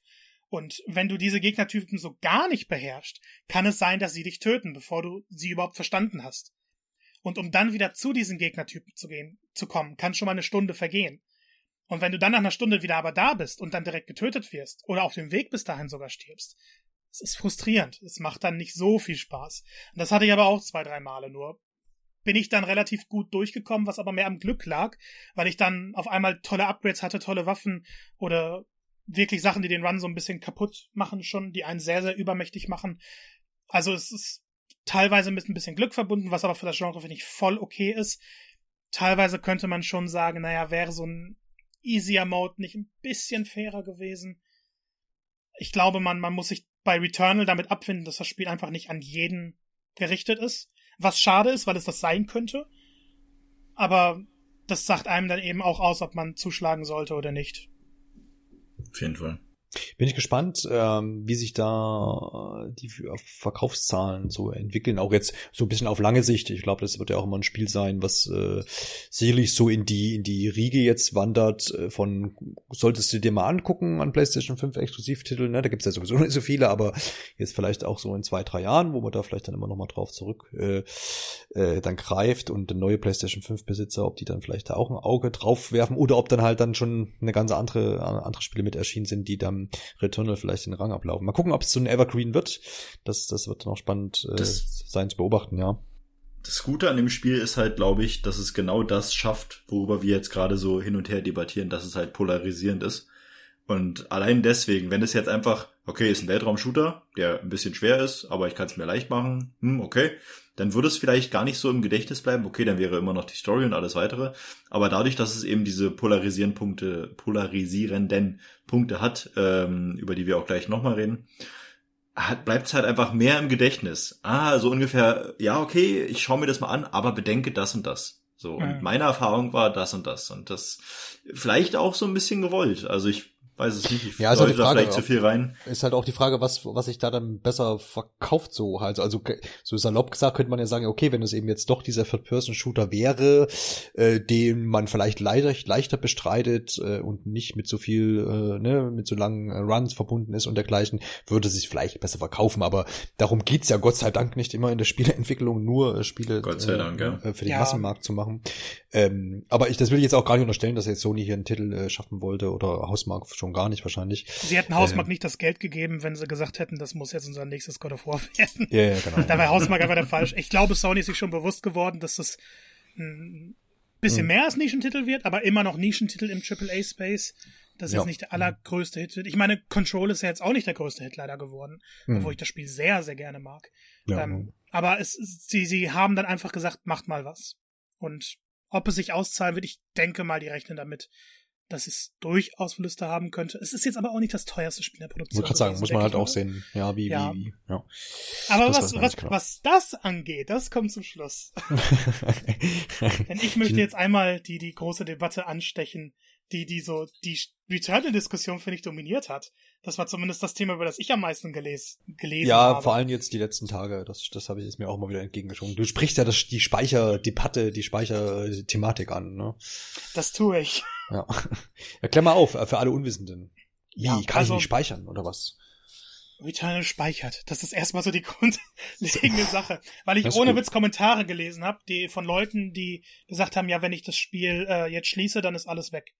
So, nein, Returnal speichert. Returnal speichert zwischen Runs und immer wenn du in den Runs was schaffst, wird das auch gespeichert. Was nicht möglich ist, ist ein Zwischenspeichern. Das heißt, wenn du jetzt einen Run gestartet hast, bist eine halbe Stunde drin, sagst, boah, mir, mir geht's gar nicht so gut, ich brauche eine Pause oder ich habe was anderes zu tun, dann kannst du die PlayStation nur in den Ruhemodus versetzen. Du kannst dem Spiel aber nicht sagen, hey, mach mal hier einen Zwischenspeicherpunkt äh, und dann kann ich's beenden oder so. Das geht nicht. Und einerseits, jetzt gehe ich mal so ein bisschen auf, auf, auf Meinungen, die ich nicht so unbedingt teile, ähm, heißt es dann, ja, okay, du bist aber in dieser Bahn. Das heißt, wenn du jetzt eine Pause machst, dann kommst du danach nicht wieder in diesen Run rein und du solltest dir Zeit nehmen, um das zu schaffen. Im Endeffekt glaube ich aber, sie haben es einfach übersehen. Weil in einem Roguelike mittendrin speichern oder Roguelite äh, mittendrin speichern zu können, ist, finde ich, ein No-Brainer. Das, das ist halt eine, eine Sache, die sollte drin sein. Und es gab in letzter Zeit dann die große Sache, dass halt Patches nachgeliefert wurden Oha. und Leute hatten ihre PlayStation im Ruhemodus, weil es ja auch so vom Spiel empfohlen wird. Wenn die PlayStation 5 aber ein Update macht, ein automatisches Update, ich glaube, es war der PS4 so, das ist bei den Xbox-Konsolen auch so, dann werden die Spiele geschlossen. Wobei bei den Xbox-Konsolen weiß ich es gerade nicht, aber bei PS4 und 5 war es so. Dann werden die Spiele geschlossen. Ist normalerweise kein Problem, weil du hast ein Autosave. Bei Returnal ist es ein Problem. Und es hätte halt so leicht verhindert werden können. Sie mussten jetzt nochmal überall sagen, ja, bitte äh, stellt diese Funktion aus, wenn ihr den Run behalten wollt, oder beendet euren Run vorher. Eine simple Speicherfunktion hätte das gesamte, dieses gesamte Thema verhindert. Und sie haben gesagt, sie arbeiten an einer Lösung. Das ist cool. Es hätte aber zum Launch drin sein müssen. Ich weiß jetzt nicht, ob ich da zu sehr auf eine Meinung fixiert bin, was, was Hast du denn von der Möglichkeit, in einem Run zu speichern, Martin? Ähm, ich muss tatsächlich auch sagen, dass ich lange hin und her überlegt habe, wie ich zu der Thematik stehe. Rein vom Komfort äh, war direkt meine erste Meinung, ja, natürlich muss das da drin sein, weil ich meine, rein von der Programmier, ähm, vom Programmieraufwand würde ich halt sagen, okay, das ist ja jetzt quasi ein State, den du speicherst, der ja dann auch einfach wieder gelöscht wird, wenn du weiterspielst. Genau. So, das wäre so ein ganz easy Feature einzubauen. Und ich habe da auch gedacht, naja gut, okay, das haben sie halt einfach vergessen und das war jetzt nicht so Fokus.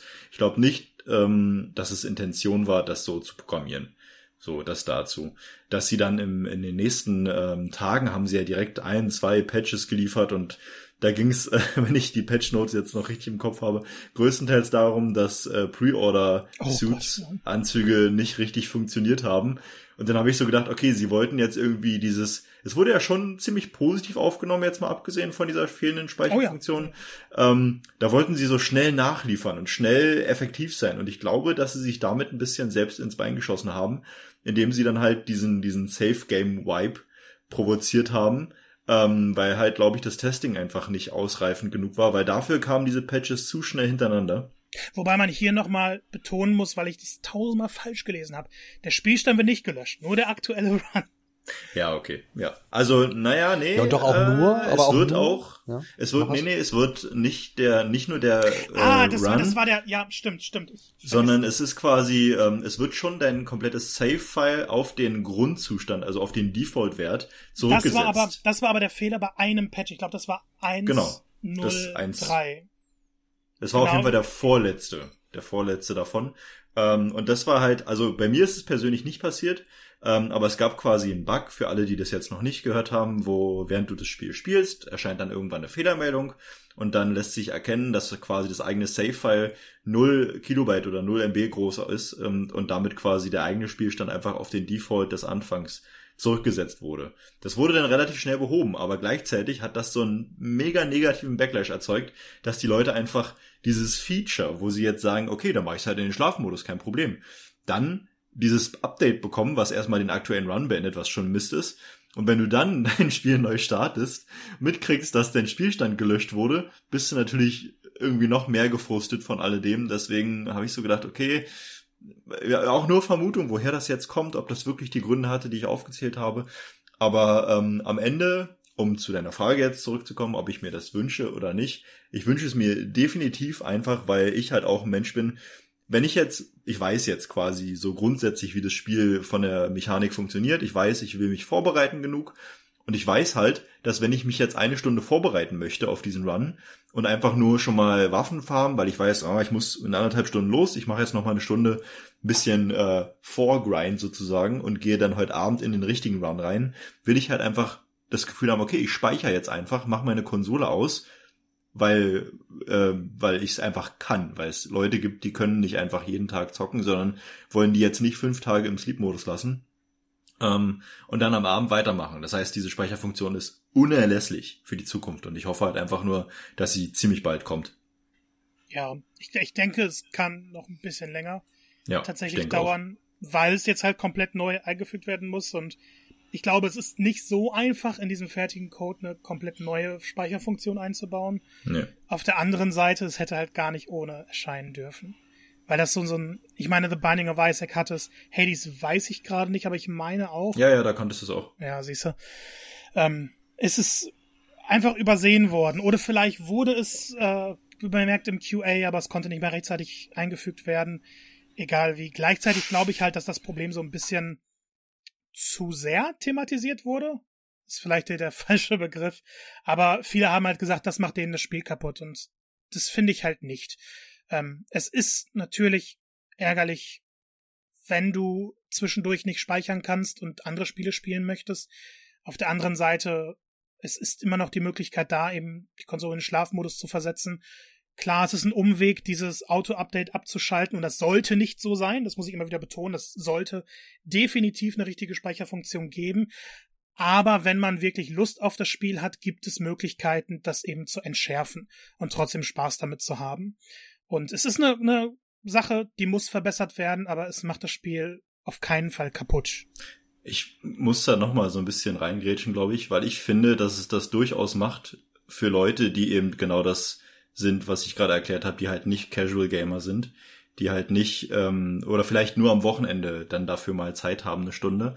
Und ich würde dir aber recht geben, wenn man sich auf den Punkt einigt, dass das Spiel halt einfach nicht für jeden gemacht ist. Also deswegen meinte ich halt, das Spiel ist aus meiner Perspektive nicht für für Gelegenheitszocker gedacht. Ob jetzt aus der einen Begründung oder aus der aktuellen. Dass man sagt, wenn ich, ich weiß quasi, dass diese Speicherfunktion grundsätzlich dieses Spiel nicht kaputt macht. Es macht das Spiel aber durchaus kaputt für Leute, die halt einfach nur einmal in der Woche zocken können oder einfach mal einen Abend eine Stunde zocken und danach nicht weitermachen können, weil sie, weiß ich nicht, weil sie Kinder haben, weil sie Verantwortung haben, weil sie was auch immer. Und dann kann man von diesen Leuten nicht erwarten, dass sie fünf Tage lang die Konsole im Schlafmodus belassen. Ähm, Na, natürlich nicht. Und das, also das beißt sich dann so ein bisschen, aber man kann halt sagen, okay, wenn das so sein soll, dann sagt aber auch definitiv dazu, was sie auch eben auch nicht tun würden aus offensichtlichen Gründen, dass das Spiel einfach nicht für diese Art von Leuten gedacht ist. Nein, also darauf wollte ich jetzt auch gar nicht so unbedingt abzielen. Es ging halt nur darum, dass einige gesagt haben, sie können das Spiel nicht spielen, auch wenn sie mehr spielen, eben weil diese Funktion fehlt. Und das, ja, das ist, Quatsch, finde ja. ich, der, der falsche Grund dafür. Ja. Ähm, klar, wenn man sagt, man hat einmal die Woche, aber dann, dann würde ich sowieso andere Spiele empfehlen, die dann einfach besser passen, anders unterhalten. Und ähm, Returnal hat eben seine sehr relativ spezielle Spiel Zielgruppe dafür. Ähm, nur die Speicherfunktion ist nicht das, was das Spiel, weil wenn, wenn du jetzt einmal die Woche eine Stunde spielen kannst, ist total verständlich. Müssen, also viele finden da nur die Zeit. Ähm, dann ist Returnal, glaube ich, einfach das, das vom Aufbau her das falsche Spiel. Weil du kannst nicht einen halben Run jetzt und eine Woche später machst du den Run oder versuchst noch den halben Run zu Ende zu machen. Ähm, weil du dann keinen Fortschritt machst auf absehbare Zeit, weil das Spiel dann doch eine intensivere Auseinandersetzung erfordert. Aber trotzdem wäre es ja in dem Fall dann, wie Martin sagt, schön gewesen, man hätte die Option. Ja, Ob klar. das nun jetzt geeignet aber, aber ist. Aber ne? es, es, es genau. geht mir halt darum, dass das nicht der Grund ist, wieso das Spiel dann nicht für einen geeignet ist. Ja, ist richtig. Es ist nicht so, dass wenn Speichersystem drin wäre, es dann auf einmal für einen besser ja. drin wäre. Ja, ja, ja. ja. Meinst du nicht? Meinst du nicht? Also nein, einfach nur um die Diskussion so ein bisschen nochmal, wenn du jetzt quasi, also wir gehen mal mit diesem Szenario weiter ähm, ich bin jetzt jemand, der meinetwegen alle drei Tage für eine Stunde abends zocken kann. Würdest du nicht glauben, dass derjenige trotzdem den gleichen Spielspaß haben könnte, wenn er diese Speicherfunktion hätte? Glaube ich nicht. Okay. Also ich, ich denke, das würde es einfacher machen und es würde Leuten, die sonst das Spiel eben nicht spielen, ermöglichen, das Spiel so zu spielen. Auf der anderen Seite denke ich nicht, dass das das Spiel ist, bei dem Pausen unbedingt Sinn machen. Wenn es mal ein Tag ist, okay. Wenn aber viel mehr Zeit vergeht, musst du dich wieder in diverse Sachen einarbeiten weil ich, also wieder persönliche Erfahrung, bei mir war es dann so, als ich das Spiel durch hatte, Seite gelegt habe, ein paar Tage später wieder gespielt habe, waren die ersten Runs eine Katastrophe, weil ich einfach nicht mehr in diesem Tunnel drin war, der das Spiel, finde ich, erleichtert. Und durch diese Pausen schaffst du es einfach nicht so beim Ball zu bleiben. Zumindest meiner Meinung nach. Es gibt immer Gegenbeispiele. Aber ich würde dann wirklich sagen, dass das Spiel diese Zielgruppe einfach nicht berücksichtigen möchte. Mhm. Okay. Ich, ich, glaube auch, dass das, dass das, da kann man ja generell diskutieren, ne, über, über, über wie möchte vielleicht ähm, ein Entwickler oder wie, wie nimmt der das wahr, wie sein Spiel gespielt werden soll.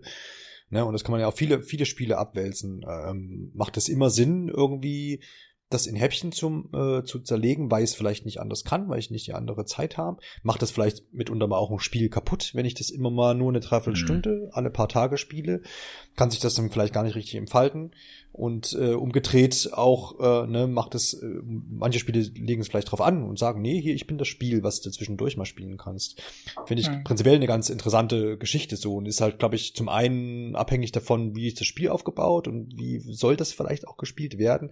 Andererseits halt auch, was ist mal halt da so von, für einen Spielertyp generell, ja, also es sind ja viele Faktoren, die dann mit reinspielen. Zum einen, klar, der Zeitfaktor, aber ich glaube, es geht auch genug Leute, die dann halt sagen, so nach zwei Stunden Videospielen, pff, reicht mir das, ich mache dann jetzt noch was anderes oder so, ne? Je nach Spiel halt auch. Und ich glaube, das ist so ein ganz, ganz eigener Punkt da nochmal. Und an der Stelle ist es halt natürlich jetzt nochmal ja, herausgesprungen, weil man eben die Möglichkeit jetzt nicht hat, das Spiel ähm, sicher irgendwie in Häppchen mhm. zu zerlegen und es da dann eben diese Probleme gab. Ich glaube, dadurch ist das natürlich auch nochmal. Also ich muss mich da auch immer wieder betonen. Ich bin natürlich dafür, dass die Speicherfunktion kommt, weil sie keine Nachteile hat. Also ich, ich kann es ja auch nochmal in die, die Podcast-Beschreibung mit reinpacken. Aber also ich finde ich finde es auch ganz wichtig, dass diese Marco Marco-Meinung nochmal klar wird, dass er das ja. doch positiv findet. Ja. also ich finde es gut, falls das noch nicht so richtig durchgekommen ist. Ne? Das eigene, sollte eine, unbedingt kommen. Eine eigene Kapitelmarke können wir vielleicht auch noch Ja, setzen. bitte. bitte. Ja, da bin ich dafür. Dafür stehe ich mit meinem Namen. Ja. Marco sagt ja zur Speicherfunktion. können wir jetzt über die schönen Bugs reden? ähm, Martin, bastelst du, bastelst du das Meme? Wir finden auch immer ein cooles Foto von Marco Bestimmt. mit so einem Daumen hoch. Ja, ich möchte jetzt bitte gecancelt werden. Also Bugs, wir müssen über Bugs reden. Das Spiel ist halbwegs kaputt erschienen. Oh, was? Ich dachte, das ist äh, das, das Next-Gen-Spiel, das Vorzeigespiel aus dem Hause Hausmark und Sony. Tja, ist es auch, aber irgendwie auch teilweise nicht. Also Aha. Martin hat ja gerade schon mal angesprochen, das ist irgendwie einer der lustigsten Fehler, weil er so unglaublich dumm ist. Es gibt Pre-Order-Kostüme, zwei Stück. Und die kannst du direkt am Anfang anziehen, deinem Raumschiff. Ist es optisch? Wenn du sie angezogen hast. Ja, das ist nur optisch. Okay, das optisch, verändert ja. nichts am Spiel. Wenn du die aber anziehst, kann es sein, dass sich Türen nicht mehr öffnen lassen. Hm. Dann, dann steckst du fest. Bis zu deinem nächsten, also du musst dann sterben halt oder den Run neu setzen und das wurde mittlerweile, glaube ich, behoben. Ja. Aber ich meine, wie kann so ein Fehler reinkommen? Ähm, Habe ich noch nie von der Art gehört. Und dann ich glaube, das wurde jetzt auch behoben, aber das hat mich persönlich getroffen. Ich war in einem, also es war bei dem Boss sogar, bei dem ich ein bisschen mehr Probleme hatte. Äh, hab so eineinhalb Stunden in den Run investiert und dachte, boah, das ist er. Vielleicht schaffe ich sogar noch weiter damit zu kommen. Das ist genau die Item-Kombination, die ich mir gewünscht habe. Äh, dann ist das Spiel gecrashed. Von einer Sekunde auf die andere, ohne dass irgendein Fehler aufgetaucht oder so, oder so. Das Spiel hat sich beendet und der Run war weg. Und ähm, ich habe nicht wie erwartet, solche deinem, schwerwiegenden Fehler vorzufinden. Wie geht's deinem Controller? ja, er hat den Boden kennengelernt, aber das war's dann auch. Der ist ja zum Glück stabil. Ja. Aber ähm, das sind so zwei Ärgerlich. große Fehler, die halt auch vielen Leuten passiert sind. Mhm. Und ich meine, AAA hat oft Probleme. Es gibt viele Bugs. Ähm, wenn wir aber auch über Assassin's Creed oder so reden, sind es oft Bugs, über die man sich ein bisschen lustig machen kann, die halt Humor reinbringen. Hier waren es zum Launch zwei Fehler, die wirklich schwerwiegend waren und den Spielspaß kaputt gemacht haben. Also das mit den mit den Türen, ich glaube, es ist relativ früh passiert oder ist es dir passiert, Martin? Ja, mir ist es zweimal passiert, aber auch ist es, ähm, ist es früh ich bin quasi später, ja? ja? es ist direkt im ersten Areal passiert. Ah, okay. Ich bin quasi nicht nicht, also ich bin nicht aus dem ersten Areal heraus und ich bin auch nicht in das Raumschiff hineingekommen. Ah, okay. Na, dann ging das noch, aber jetzt stell dir das mal vor, das passiert dir nach dem ersten Boss oder so. Oder ja, vor mir dem ist es halt, Boss. mir ist es halt kurz vor dem zweiten Boss passiert. Ja, siehst du das? Mit dem Alien Crash und da haben also. wir auch wieder die Sache. Die Speicherfunktion da Jetzt sind wir gespeichert, genau. Jetzt sind wir gespeichert, ja. Aber das, das war, fand ich, ähm, also es ging gar nicht und wurde behoben. Es hieß dann noch irgendwie, dass dass, dass irgendein PS5-System dafür verantwortlich ja, war. Ja, das habe ich auch nicht verstanden. Ich, das hat irgendwie keiner richtig verstanden. ähm, so ein bisschen die Theorie war wohl, dass der letzte Systempatch für die PS5 ja, irgendwas ja, genau. umgestellt hat, mit dem das Spiel nicht klarkam. Aber im Endeffekt ist es mir egal, was da im Hintergrund gemacht wurde. Wenn ich ein Spiel anfange und Zeit investiere, dann will ich auch, dass es funktioniert hm. und es mir die Sachen nicht kaputt macht. Und ähm, das sind so Sachen, klar, die sind jetzt behoben, aber die haben dem Spiel nachträglich geschadet, würde ich sagen. Da kommen wir halt wieder auf diese Diskussion, wo ich beim letzten Podcast äh, gerade dran denken musste. Wenn dann gefordert wird, dass Leute Vollpreisspiele zum Release kaufen, ne, und du allein bei jedem äh, neu erschienenen Voll Vollpreistitel mittlerweile weißt, okay, irgendwas wird auf jeden Fall richtig fatal schieflaufen. Ähm, ne, sowieso was. Okay, du hättest die, all diese Probleme nicht, wenn du so einfach zwei Wochen gewartet hättest. Genau. Und bei Returnal kommt, finde ich, sehr, sehr viel zusammen. Ja. Weil das jetzt das erste, also ist, jedes Spiel ist nach ein paar Wochen ein bisschen besser, weil Patches kommen, was verbessern. Cyberpunk ist eine andere Welt. Ähm, es, wird, es wird auch noch aber, gut. Ja, mal schauen. In zwei, in zwei Jahren vielleicht. Cyberpunk 2. Äh, nein, aber Returnal ist, finde ich, das erste Spiel, bei dem ich es auch so intensiv mitbekommen habe, wo ich wirklich sagen würde, je länger man wartet, desto besser. Martin, komm, wie schön ist das Ding jetzt? Hat sich vom Hocker also, gerissen, hast gesehen, krass, oder ist es halt einfach nur so ein atmosphärisches Ding? Also ich muss ja sagen, dadurch, dass kurz vor Ostern mein, mein Fernseher nach acht Jahren die Hufe hochgerissen hat, oh. ähm, hatte ich quasi den Luxus, mir jetzt auch direkt äh, zur neuen Konsole einen neuen Fernseher zu kaufen. Komm, hast doch kurz geschlossen, ne? habe ich, hab ich kurz gedacht, ah, sorry, wir brauchen auch einen neuen Fernseher. Huch. so ein Zufall. Ähm, ich, es ist schon, es ist schon extrem hübsch. Also ich find's hübsch, aber ich finde die Features, die es durch die PS5 bekommt, noch ein bisschen besser. Ne? Also dass, wenn ich, wenn ich im Anfangsareal stehe, diesen Controller in der Hand halte, am besten noch Kopfhörer aufhabe, dieses Regenprasseln auf den Ohren habe, ein Regenprasseln, und das ist nicht übertrieben, auf dem Controller spüre, und wenn ich unter, unter einem Dach stehe, es nicht mehr spüre, kurz rauslaufe, es weniger spüre und es dann mehr spüre, wenn ich draußen stehe, jede kleine Bewegung, jeder, jeder Hieb, den du abbekommst, sich an diesem Controller spüren lässt. Ich bin in dieser Welt drin, ne? Es ist, das ist halt für mich nicht mehr, ja, ein Spiel ist halt schön, sondern ein Spiel ist Next Gen, wenn es das bietet. Zusätzlich dazu, dass es hübsch ist. Ähm, und das ist einfach mittlerweile, finde ich, muss man sich so ein bisschen mehr angewöhnen, dass halt ein Spiel nicht mehr einfach nur eine schöne Grafik hat. Ne? Also das bei bei der Xbox kann man das sagen, weil die haben das ja alles nicht. Aber wusste irgendwie, dass es darauf kleiner Seitenhieb musste noch mal sein. ähm, aber dass man da einfach jetzt sagen kann, das ist jetzt nicht mehr nur nur hübsch, was es durchaus ist, sondern es hat diesen diesen Next Gen Faktor durch das, was ich jetzt schon gesagt habe. Ähm, aber auch unabhängig all davon muss man einfach sagen, das, was im Nachhinein kritisiert wurde, ja, hier ist zu wenig Vegetation und das ist zu wenig und hier ist zu wenig, das ist mir selbst, als ich es dann wusste, habe ich gedacht, ja, so what? So, also es ist, ähm, es ist immer noch wunderschön, es spiegelt hier, es leuchtet da, die Partikeleffekte der Angriffe, wenn drei mhm. Gegner, wie Marco sagte, dich angreifen, die, die, die, die, ich nenne es jetzt mal Kugeln, die dich dann treffen, in allen möglichen Farben leuchten, du schießt, währenddessen ausweichst, deine besondere Fähigkeit zündest, die dann auch nochmal 30 Millionen Partikeleffekte zündet und das ganze Spiel dann nicht einmal ruckelt, das ist einfach fantastisch. Ich finde das, also das gepaart mit diesen kurzen Ladezeiten, die sind so richtig diese, diese kleine Kirsche auf dem sowieso schon riesigen, schönen Eisbecher. Ja, jetzt mal abgesehen von all den Bugs, ne? Also das jetzt mal alles beiseite geschoben. Nur das, was ich gerade erzählt habe, absolut wert. Ich glaube, das ist ja auch dieses Ding, weil was du jetzt auch angerissen hast, immer, es muss nicht immer irgendwie so die die die State of the Art äh, Grafik sein. Ich meine, die kriegst du ja sowieso meistens nicht auf der Konsole, sondern da musst du ja schon auf irgendeinem hochgezüchteten gezüchteten PC arbeiten, wenn man das dann möchte. Aber es geht auch ganz viel einfach so um dieses große Ganze, ja, wie du das jetzt auch ein bisschen beschrieben hast, ne, dass diese Atmosphäre stimmt, dass äh, einfach die Effekte ineinander übergehen, dass es flüssig läuft mittlerweile auf diesen Konsolen, auf den aktuellen. Ähm, und das gibt dann, glaube ich, ganz trägt ganz viel zu einem zu einem positiven Spielerlebnis einfach bei. Und klar, wirst du immer in irgendeiner Ecke irgendwo hinten noch was finden, wenn du was, wenn du was meckern willst, findest du natürlich noch irgendwas, ne?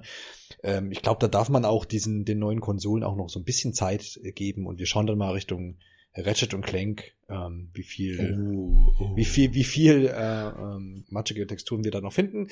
Äh, ich glaube, sieht schlecht aus. Aber auch da, aber auch da wird so sein, ne? Die werden sicherlich vielleicht auch irgendwo sein, aber ähm, im Großen und Ganzen geht's dann halt, finde ich, immer so um das, um, um das, um das Gesamtpaket und das ist das, was dann irgendwie auch hängen bleibt und so dann dieses, dieses Pixelzählerei, hm, ja, muss dann nicht immer sein. Ich glaube, wenn du jetzt sagst, es ist ein schönes Spiel, reicht es für mich als Eindruck zu sagen, zu wissen, okay, das, das hat jetzt nicht irgendwie, äh, es sieht hässlich aus, ja. Das Vielleicht sieht Marco das ja auch ganz anders. Ja, da darf ich, darf ich ein paar schlechte Neuigkeiten mit reinbringen. Es, oh. es läuft nicht konstant flüssig bei 60 FPS. Hast du, also, dippt's mal auf 58 oder was? Nee, sogar, sogar stärker. Also es, es gibt Situationen, in denen es sehr sichtbar ist. Und ich vertraue den Entwicklern, dass sie das patchen, aber das hat mir so ein bisschen das perfekte Bild kaputt gemacht. Das muss aber dein Fernseher sein, ne? bestimmt, bestimmt, bestimmt, bestimmt.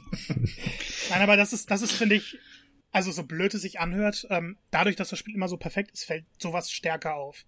Mhm. Und selbst wenn es dann so kurze Dips sind, ähm, wenn sehr, sehr viele und später sind sehr, sehr, sehr viele Gegner auf dem Bildschirm. Gerade so gegen Ende kann man die gar nicht mehr richtig zählen und ähm, da wird's dann manchmal ein bisschen unschön. Aber abgesehen davon, äh, um nochmal kurz auf den DualSense zu kommen. Aber stopp, stopp. Ich noch ein, kurze Einordnung, einfach weil unschön. Ich, ich finde, nee, alles gut. Ich finde immer dieses Frame, Dip und Roller, also finde, das musste man noch mal ein bisschen einordnen. Wir haben uns ja auch vor vielen Episoden über äh, Hyrule Warriors äh, unterhalten, ne? Ähm, da hast du auch von Framerate, massiven Framerate-Einstützen äh, gesprochen. Ist es denn hier vergleichbar? Ist es ähnlich dramatisch? Wir haben ja auch viele Gegner in, in, in ähm, Hyrule Warriors, aber oder naja, ist es Hyrule Warriors stockt ja permanent in einigen Szenen. Okay, ja. Ähm, da ist es aber spielerisch wieder nicht so schlimm, weil du nicht diese perfekte Weil du nicht bestraft wirst dann. Hm, ja. Genau, also es ist akzeptabel. Es wäre schöner, wenn es flüssiger ist, aber das Spiel an sich bestraft dich dafür nicht, dass das Spiel nicht so gut läuft. Bei Returnal sind die Momente ja sehr viel kürzer. Und ich hatte die Situation nicht, aber sie können auftreten. Dass halt genau in dem Moment, wo du perfekt ausweichen musst, es gerade zum kurzen Ruckler kommt und du dann doch getroffen wirst, weil du jetzt nicht perfekt ausgewichen bist. Und äh, wirklich, manchmal siehst du mehr Projektile als die Landschaft der eigentlichen Level. Und da stört es. Und das Spiel weiß ja, dass es sehr, sehr fordernd ist. Und es benötigt da einfach noch ein bisschen Feinschliff. Ich weiß nicht, wieso er nicht drin ist, weil alles andere ist feingeschliffen und ähm, jedes System passt perfekt in sich und es sieht wirklich toll aus und 3D-Audio, bla bla bla bla bla. Aber gerade diese kleinen Schwächen müssen dann doch behoben werden, finde ich. Damit das Spielerlebnis so flüssig bleibt, ähm, wie, wie, wie es einfach ansonsten ist. Es ist ja die ganze Zeit so, bis halt zu bestimmten Punkten. Ja, ja. Ja gut, dann kann ich das doch ein bisschen einordnen. Gut, DualSense. DualSense, äh, DualSense. Ja, ja, ja. Ich liebe das Ding ja sowieso. Und Astrobot ist ja dieser kostenlose Titel gewesen, der mit eingebracht wurde. Ich hatte sehr, sehr viel Spaß damit, die ganzen Controller-Funktionen und verschiedene Vibrationsarten mal auszuprobieren. Und es ist sehr, sehr cool und sollte man erlebt haben. Am Ende finde ich aber, Astrobot ist so ein Gimmick-Showcase. Was gut ist, dafür ist das Spiel da. Bei Returnal war es jetzt das erste Mal, dass ich gesehen habe, okay, der DualSense verbessert das Gameplay. Denn wenn du den rechten Trigger, den linken Trigger, so zur Hälfte reindrückst, also bis du halt den Widerstand merkst, dann kannst du zielen. Wenn du ihn aber ganz durchdrückst, dann kommst du in einen alternativen Feuermodus, wo du halt besonders starke Projektile verschießen kannst. Und ich dachte, na ja, es ist ganz nett. Aber ich habe dann irgendwann gemerkt, durch die Vibration, die dir auch gegeben wird, die dir dann anzeigt, wann ist dieses, dieser Altfeuermodus wieder geladen, wann kannst du ihn wieder benutzen und eben dadurch, dass du nochmal st stark reindrücken musst, um ihn wirklich zu aktivieren, um dann feuern zu können, ist für mich ein flüssigeres Spielerlebnis entstanden, weil es dann keine extra Taste benötigt hat, um das auszulösen, sondern ich konnte es dynamisch in meine aktuellen Angriffswellen einbauen. Und allgemein die Vibrationen, auch wenn du das Adrenalin erhöhst, also wenn du drei Gegner besiegst, kriegst du halt positive Effekte. Du kriegst ein kleines Feedback durch den Controller. Und diese Vibration unterscheidet sich von anderen Vibrationen. Und dadurch musst du gar nicht auf die ganzen also auf die, die UI achten oder irgendwelche Anzeigen, die dir da sagen, okay, das hat sich gerade verbessert, sondern du spürst es dadurch und wirst nicht abgelenkt durch andere Elemente. Und das sind so kleine Feinheiten. Ich würde sagen, nichts davon ist jetzt die große Revolution, aber dieses Zusammenspiel dieser kleinen Effekte, die dir der DualSense gibt, sorgen dafür, dass du dich anders auf das Spiel konzentrieren kannst. Und während du bei Spielen wie Spider-Man so kleine nette Sachen drin hast, ist es bei Returnal das erste Mal, dass ich gemerkt habe, okay, das verändert so ein bisschen das Gameplay oder wie ich an das Spiel herangehe. Und das ist so eine Erfahrung, die ich nicht erwartet habe, gerade bei Returnal nicht. Ja, ist doch schön zu hören, dass das äh, sich so ein bisschen weiterentwickelt als nur das äh, von dir auch beschriebene Gimmick so, ein bisschen Showcase hier, das geht alles, aber letztendlich nützt es dir nicht viel, wenn man jetzt hier aber dann doch sagt, okay, es erweitert das ganze Erlebnis auch ein bisschen. Nichtsdestotrotz habe ich auch äh, Sachen gelesen von, man kann es ja auch ausschalten, ne, diesen, diesen Widerstand an den Triggern, die Leute, die das gemacht haben, äh, weil sie quasi von jetzt auf gleich das Ergebnis haben wollten und nicht diesen Zwischenschritt noch. Äh, Martin, findest du es auch cool, weil du hast jetzt über diesen Regen gesprochen, das ist jetzt eine Vibrationssache. Und wie siehst du das mit den Triggern? Das ist, wird ja auch in vielen Shootern und Rennspielen und sowas schon auch umgesetzt, aber ich finde das total faszinierend. Also bei Resident Evil Village war das ja hm. auch ähm, mit eingebaut. Und mich interessiert aber noch die Ausführung äh, von dem, was du gelesen hast mit die Leute, die das ausgestellt hatten, hatten da wohl ein anderes Erlebnis, oder? Ich hatte äh, das am Rand irgendwo, ich weiß nicht, ob ich es gesehen habe oder, oder gelesen, aber ist mir nur so hängen geblieben, ähm, dass irgendjemand hat das dann ausgeschalten, weil ihm war dieses, dieser Zwischenschritt, den Marco jetzt beschrieben hat, mit diesem äh, drück nur bis zur Hälfte und dann durch, wenn ich es brauche, so ungefähr, so habe ich es ja jetzt verstanden, ja. ähm, ähm, war das zu viel und dann, dann okay. oder, oder, oder halt zu ungewohnt und ähm, ja, vielleicht ist es auch so einfach so wirklich so eine Gewöhnungssache oder so eine Sache, wo man sich vielleicht erstmal drauf einlassen muss. Was ich nicht. Ja. Ich kann es ja nicht nachvollziehen. So. Also ich ja. glaube, ich kann mir vorstellen, dass es eine Gewohnheitssache ist, weil ähm, das, also das, man muss einfach sagen, man kennt es ja noch nicht. Also es wurde einfach noch nirgendwo so eingebaut wie in diesem Titel. Und man kann das jetzt natürlich finden, wie man möchte. Ne, die einen sagen, äh, das ist mir irgendwie neu, das ist irgendwie kacke. Das, ich gebe mir hier eine andere Taste, ich drücke das dann, wenn es soweit ist und dann ist fertig. Die anderen stehen dem ein bisschen offener gegenüber, sind vielleicht auch genervt, weil sie das am Anfang irgendwie nur zielen wollten und gar nicht die Fähigkeit aktivieren. Aber dadurch, dass es noch diesen Zwischenschritt gibt, man merkt schon, wann man in diesen Modus geht. Ähm, ich finde das sehr gut, auch wenn es ein, zwei Läufe gebraucht hat, bis ich mich daran gewöhnt habe. Aber das, was Marco auch sagt, die Vibration in Kombination mit diesem zusätzlichen Trigger. Also man kann ja selbst, wenn das Ding aufgeladen wird, geht man in diesen Modus und hört, ob jetzt über die Kopfhörer oder den Controller selbst, wie so ein Aufladesound. Der ist so eingängig, dass man irgendwann den nur noch so im Hintergrund auch wahrnimmt, auch während man nicht in diesem Modus ist. Äh, und so auf dieses Geräusch, dieses, dieses Pling, naja, Pling ist es nicht, dieses spezielle Geräusch wartet, dass das wieder aktiviert wird. Und das ist dann irgendwann so eingängig, gerade in Bosskämpfen, also in dem einen Bosskampf, äh, wo ich war, wo man einfach weiß, okay, ich muss jetzt nicht mit meinem Daumen von links nach rüber drücken, um jetzt diese Fähigkeit zu aktivieren, sondern ich mache es sowieso, indem ich einfach ein bisschen fester drücke. Und mir gibt das ein ganz besonderes Spielgefühl einfach, genauso wie es das bei Resident Evil Village getan hat, dass ich einfach wusste, okay, ich kann jetzt einmal schießen und dann muss ich halt dieser, dieser Abzug erst wieder zurückziehen. Und währenddessen kann ich zwar zweimal auf diesen Abzug drücken, aber es wird einfach nichts passieren. Und das gibt dem ganzen Spiel ja natürlich einfach nur eine, ich würde es jetzt mal in ganz großen Anführungsstrichen realistischere Note nennen, ähm, ein ganz anderes Spielgefühl einfach. Und ich habe das sehr begrüßt, aber ich bin auch ein großer Freund von all diesen neuen Technologien. Und ich glaube, da beißt es sich so ein bisschen. Die einen finden diese neuen Sachen cool, die anderen wollen einfach einen klassischen Baller-Shooter, wie auch immer, ähm, haben. Und ja, irgendwo dazwischen muss man sich einfach einfinden. Ja, ich glaube auch, dass das äh, ganz gut geschrieben ist von dir, dass man dann auch eine Sache einfach ist, die ja auch so ein bisschen jetzt wachsen muss.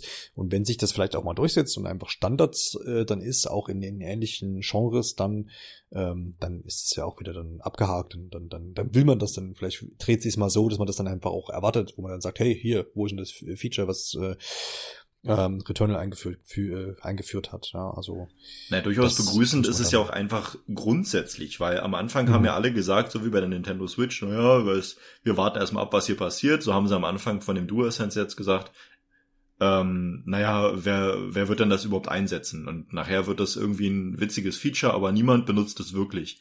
Und jetzt passiert es ja schon, dass es, äh, klar, jetzt könnte man wieder sagen, oh, ist ja immer noch zum Release, bla bla bla, aber ich sehe dem Ganzen positiv entgegen und sage, das ist jetzt schon super, dass das in mehr als einem Spiel eingebaut wird und auch nicht nur eingebaut im Sinne von, ihr merkt jetzt, ob da ähm, zwei oder drei Eiswürfel drin sind, sondern es auch effektiv eine Spielmechanik bietet. Ja, und wenn wir das jetzt mehr bekommen, egal in welcher Art und Weise, und da sind die Entwickler ja auch, alle, die uns zuhören, nochmal eingeladen, das durchaus weiterzuentwickeln. Ähm, weil da gibt's, glaube ich, noch Ideen, die wir uns gar nicht jetzt so direkt vorstellen können, was man damit alles Schönes machen kann. Und das, ja, ist einfach nur zu begrüßen, finde ich. Ja, das auf jeden Fall. Es ist vielleicht auch so ein bisschen zu vergleichen, beim 3DS waren auch immer so ein paar Sachen oder beim 2, beim 2DS sage ich schon, beim DS schon mit dem Dual Screen, wo man dann auch in vielen Spielen halt damit so ein bisschen rumgespielt hat, wo man immer gesagt hat, naja, muss ja eigentlich nicht sein, aber viele Spiele haben das dann halt auch zur, zur Grundlage genommen oder viele Spiele haben ja auch dieses, ich klappe jetzt mal den DS zu und löse damit was aus oder so ein Zeug halt, ne? Was jetzt prinzipiell halt immer für so Momente gesorgt hat, wo du gesorgt hat, wo du gesagt hast, ja cool und äh, ist umgesetzt irgendwie und ähm, ja, also ich glaube, da kann man weiterhin gespannt sein. Wir haben es ja vorhin schon mal angerissen, so ein bisschen Ne, wir haben ja schon jetzt äh, dem Spiel attestiert, es ist vielleicht nicht für jedermann. Es ist vielleicht hier und da auch ein bisschen frustriert, es ist vielleicht auch mal ein bisschen schwer. Man muss vielleicht ein bisschen Zeit reinstecken äh, stecken und nicht hier mal zwischendurch und so sich darauf vorbereiten, darauf einlassen.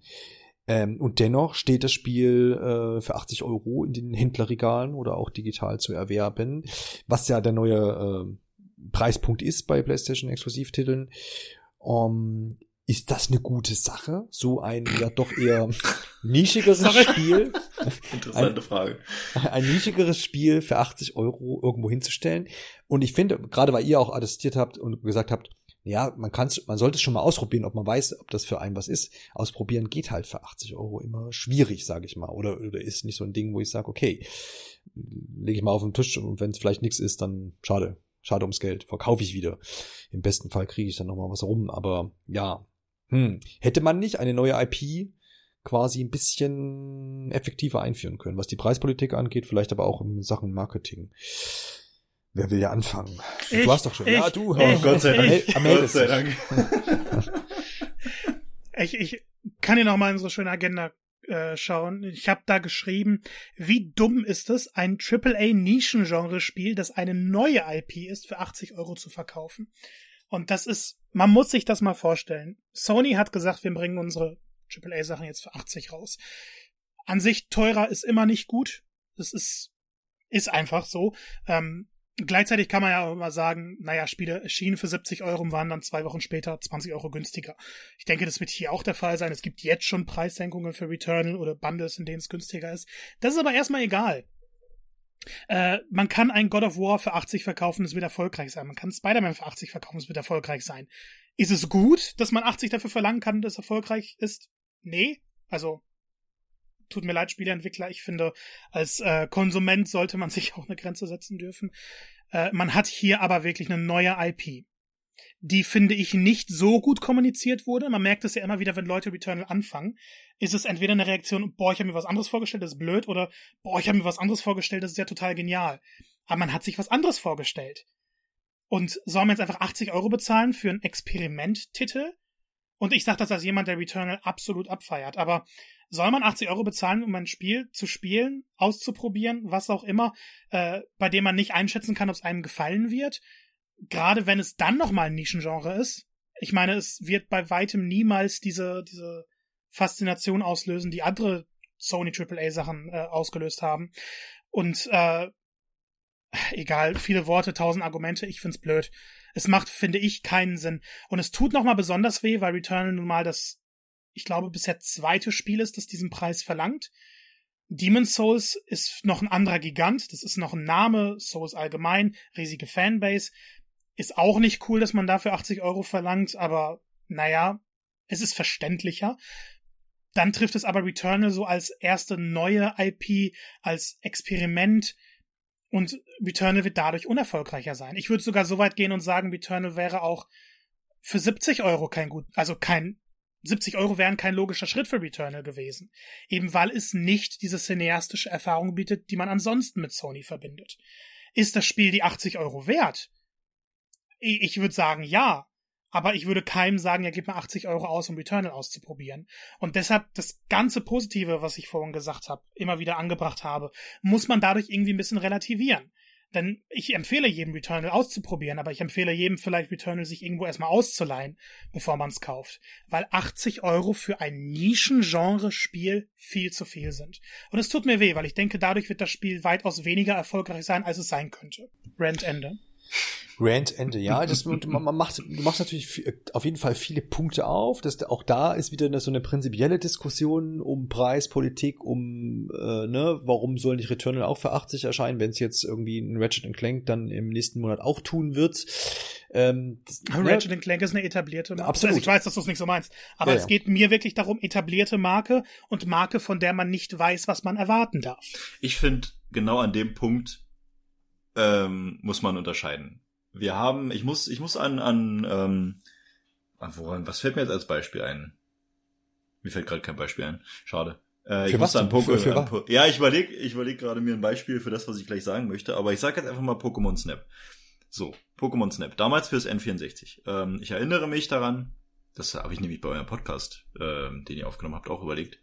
Und ich stand damals im Laden und musste meine Mutti überzeugen, mir für 140 D-Mark ähm, dieses Spiel zu kaufen, von dem ich prinzipiell gar nichts wusste. Also ich weiß, okay, es ist Pokémon im Namen, deswegen ist es jetzt nicht komplett neu, aber es ist Snap, es ist 3D, es ist irgendwie, hm, naja.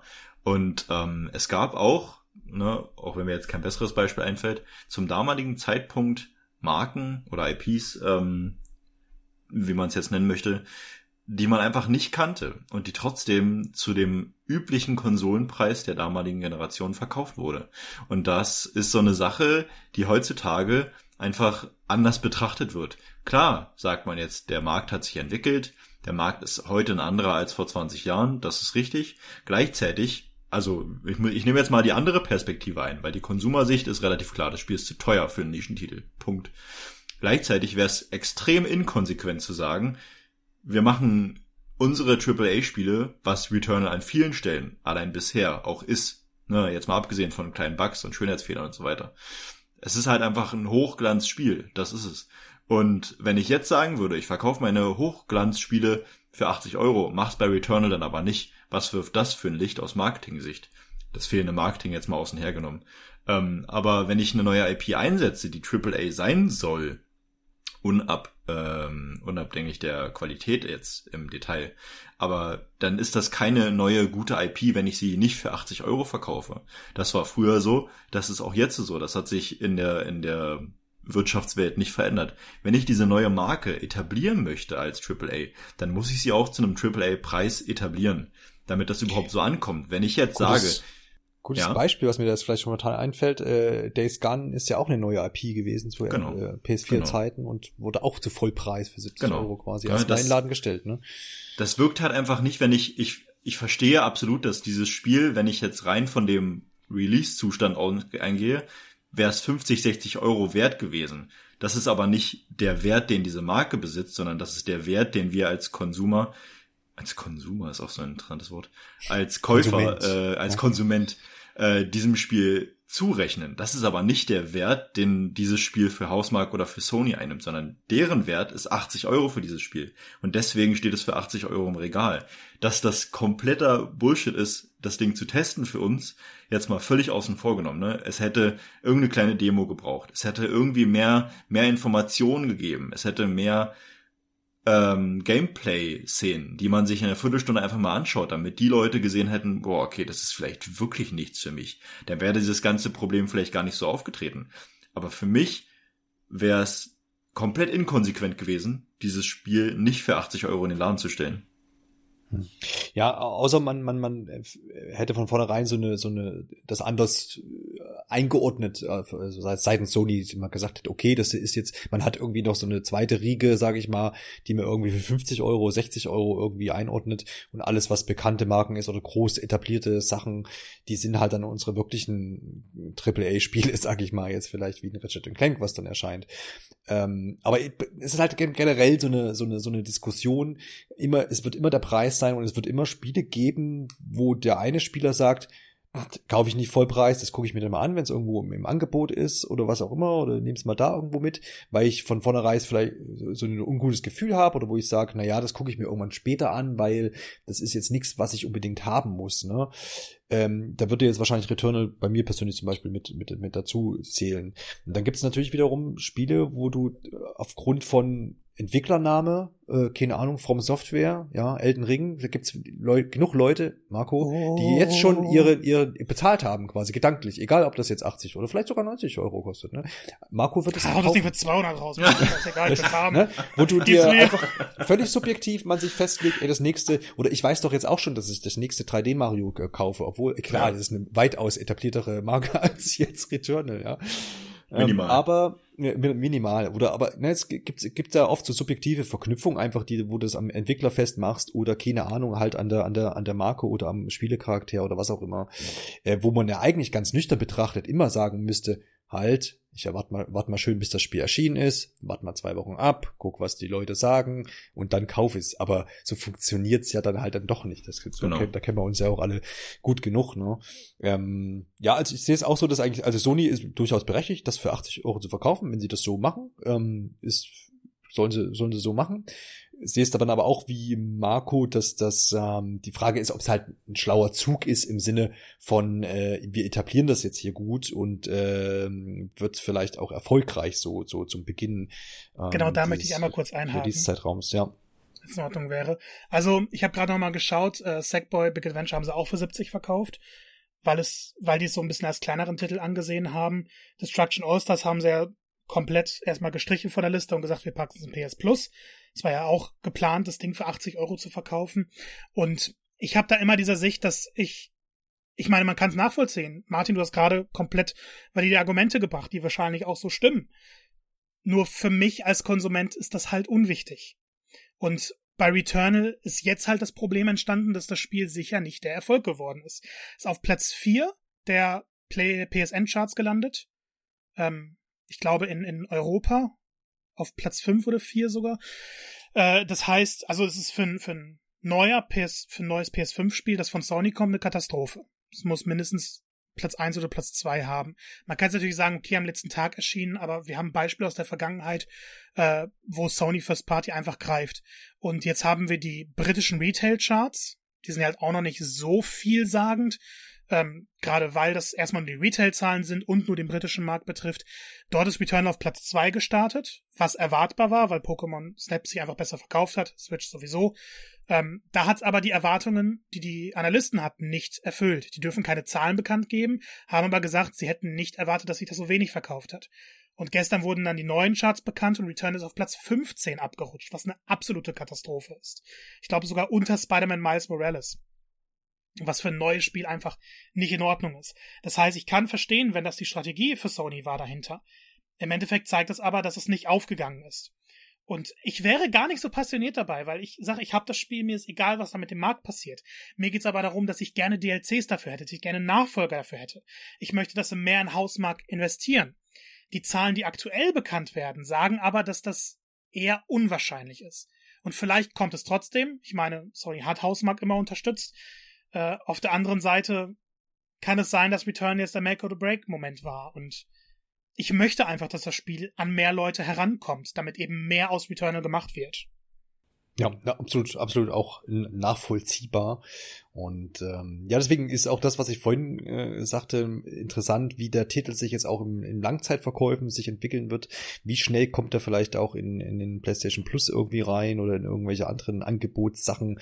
Das wird interessant sein und dann wird man wahrscheinlich in ein paar Monaten, vielleicht auch Jahren, das nochmal rückblickend dann irgendwie anschauen können und dann eben genauso interessant, was du auch angerissen hast, äh, wird, wird noch was weiter gemacht mit der Marke. Ne? Ähm, äh, da auch wieder Parallele vielleicht zu Days Gone, ähm, was natürlich aber auch eine, ähm, eine interne Studiosache dann bei Sony war was man ja auch erstmal auf Eis gelegt hat, aber ist in, im Großen und Ganzen einfach, glaube ich, jetzt auch interessant wegen dieser äh, Sony-Thematik, die wir in der letzten ähm, Safe-Game-Episode besprochen haben, ne, wo man immer so überlegt hat, ja, richten die sich gerade neu aus, äh, sieben die aus, äh, machen die, wollen die wirklich nur noch ganz, die ganz großen Titel machen, die auch wirklich bitte dann 90er-Wertung haben und am besten mehrere Wochen auf Platz eins irgendwo in den Charts äh, stehen.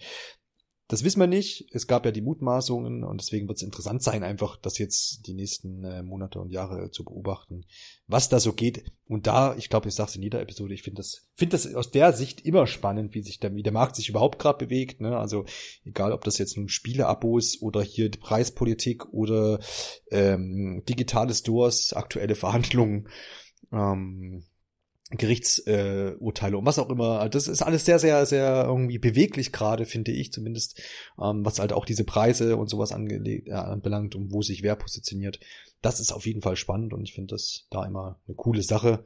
Das ist alles nicht so starr, so, so festgesetzt ist, sondern man merkt so ein bisschen, dass eine Dynamik drinne ist. Und das merkt man vor allem ja auch, dass wir hier einfach äh, eine ganze Weile über Preis und sowas äh, einfach diskutieren können. Ähm, und von daher ist es doch mal in dem Sinne eine schöne Sache. Marco, wollen wir hier uns Martin noch irgendwie ein Fazit drunter setzen? Kann man das überhaupt? Oder haben wir doch alles schon gesagt? Ich weiß es nicht so recht. Ich fühle so, fühl mich sehr gut informiert schon zu, zu diesem Punkt. ich finde auch, es ist so irgendwie so schwierig, jetzt so ein explizites Fazit draus zu machen, weil wir halt alle Punkte eigentlich schon angesprochen hatten. Und es mir grundsätzlich schwerfallen würde, da jetzt wirklich ein abschließendes finales Fazit wir machen die, Ich mache jetzt einfach die Marketingfrage aus der Umfrage. Äh, Herr Martin, S. -Punkt, äh, würden Sie Returnal äh, einem weiteren Videospieler empfehlen? Äh, von eins bis fünf einordnen. Fünf ist auf jeden Fall, eins ist nein. Ich würde eine vier geben.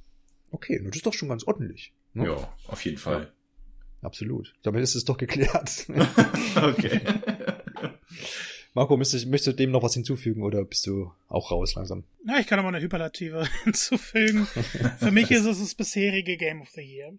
Ich lasse mich mhm. überraschen, was noch alles schöne Sachen kommen, aber ich habe gedacht, okay, wird ein cooles Spiel, es hat mich völlig umgehauen und spielt Returnal. Ich will DLCs haben. Jetzt, oh ja, heute, DLCs. Gestern. Ich freue mich jetzt schon auf den DLC, auch wenn ich es noch nicht durch habe. Ich brauche neue Inhalte. Oder Elden Ring. Elden Ring ist auch okay. Gib mir nein, Elden Ring. Nein, lieber Returnal. Lieber Returnal. Why not both? Why not both though? E3 kann kommen.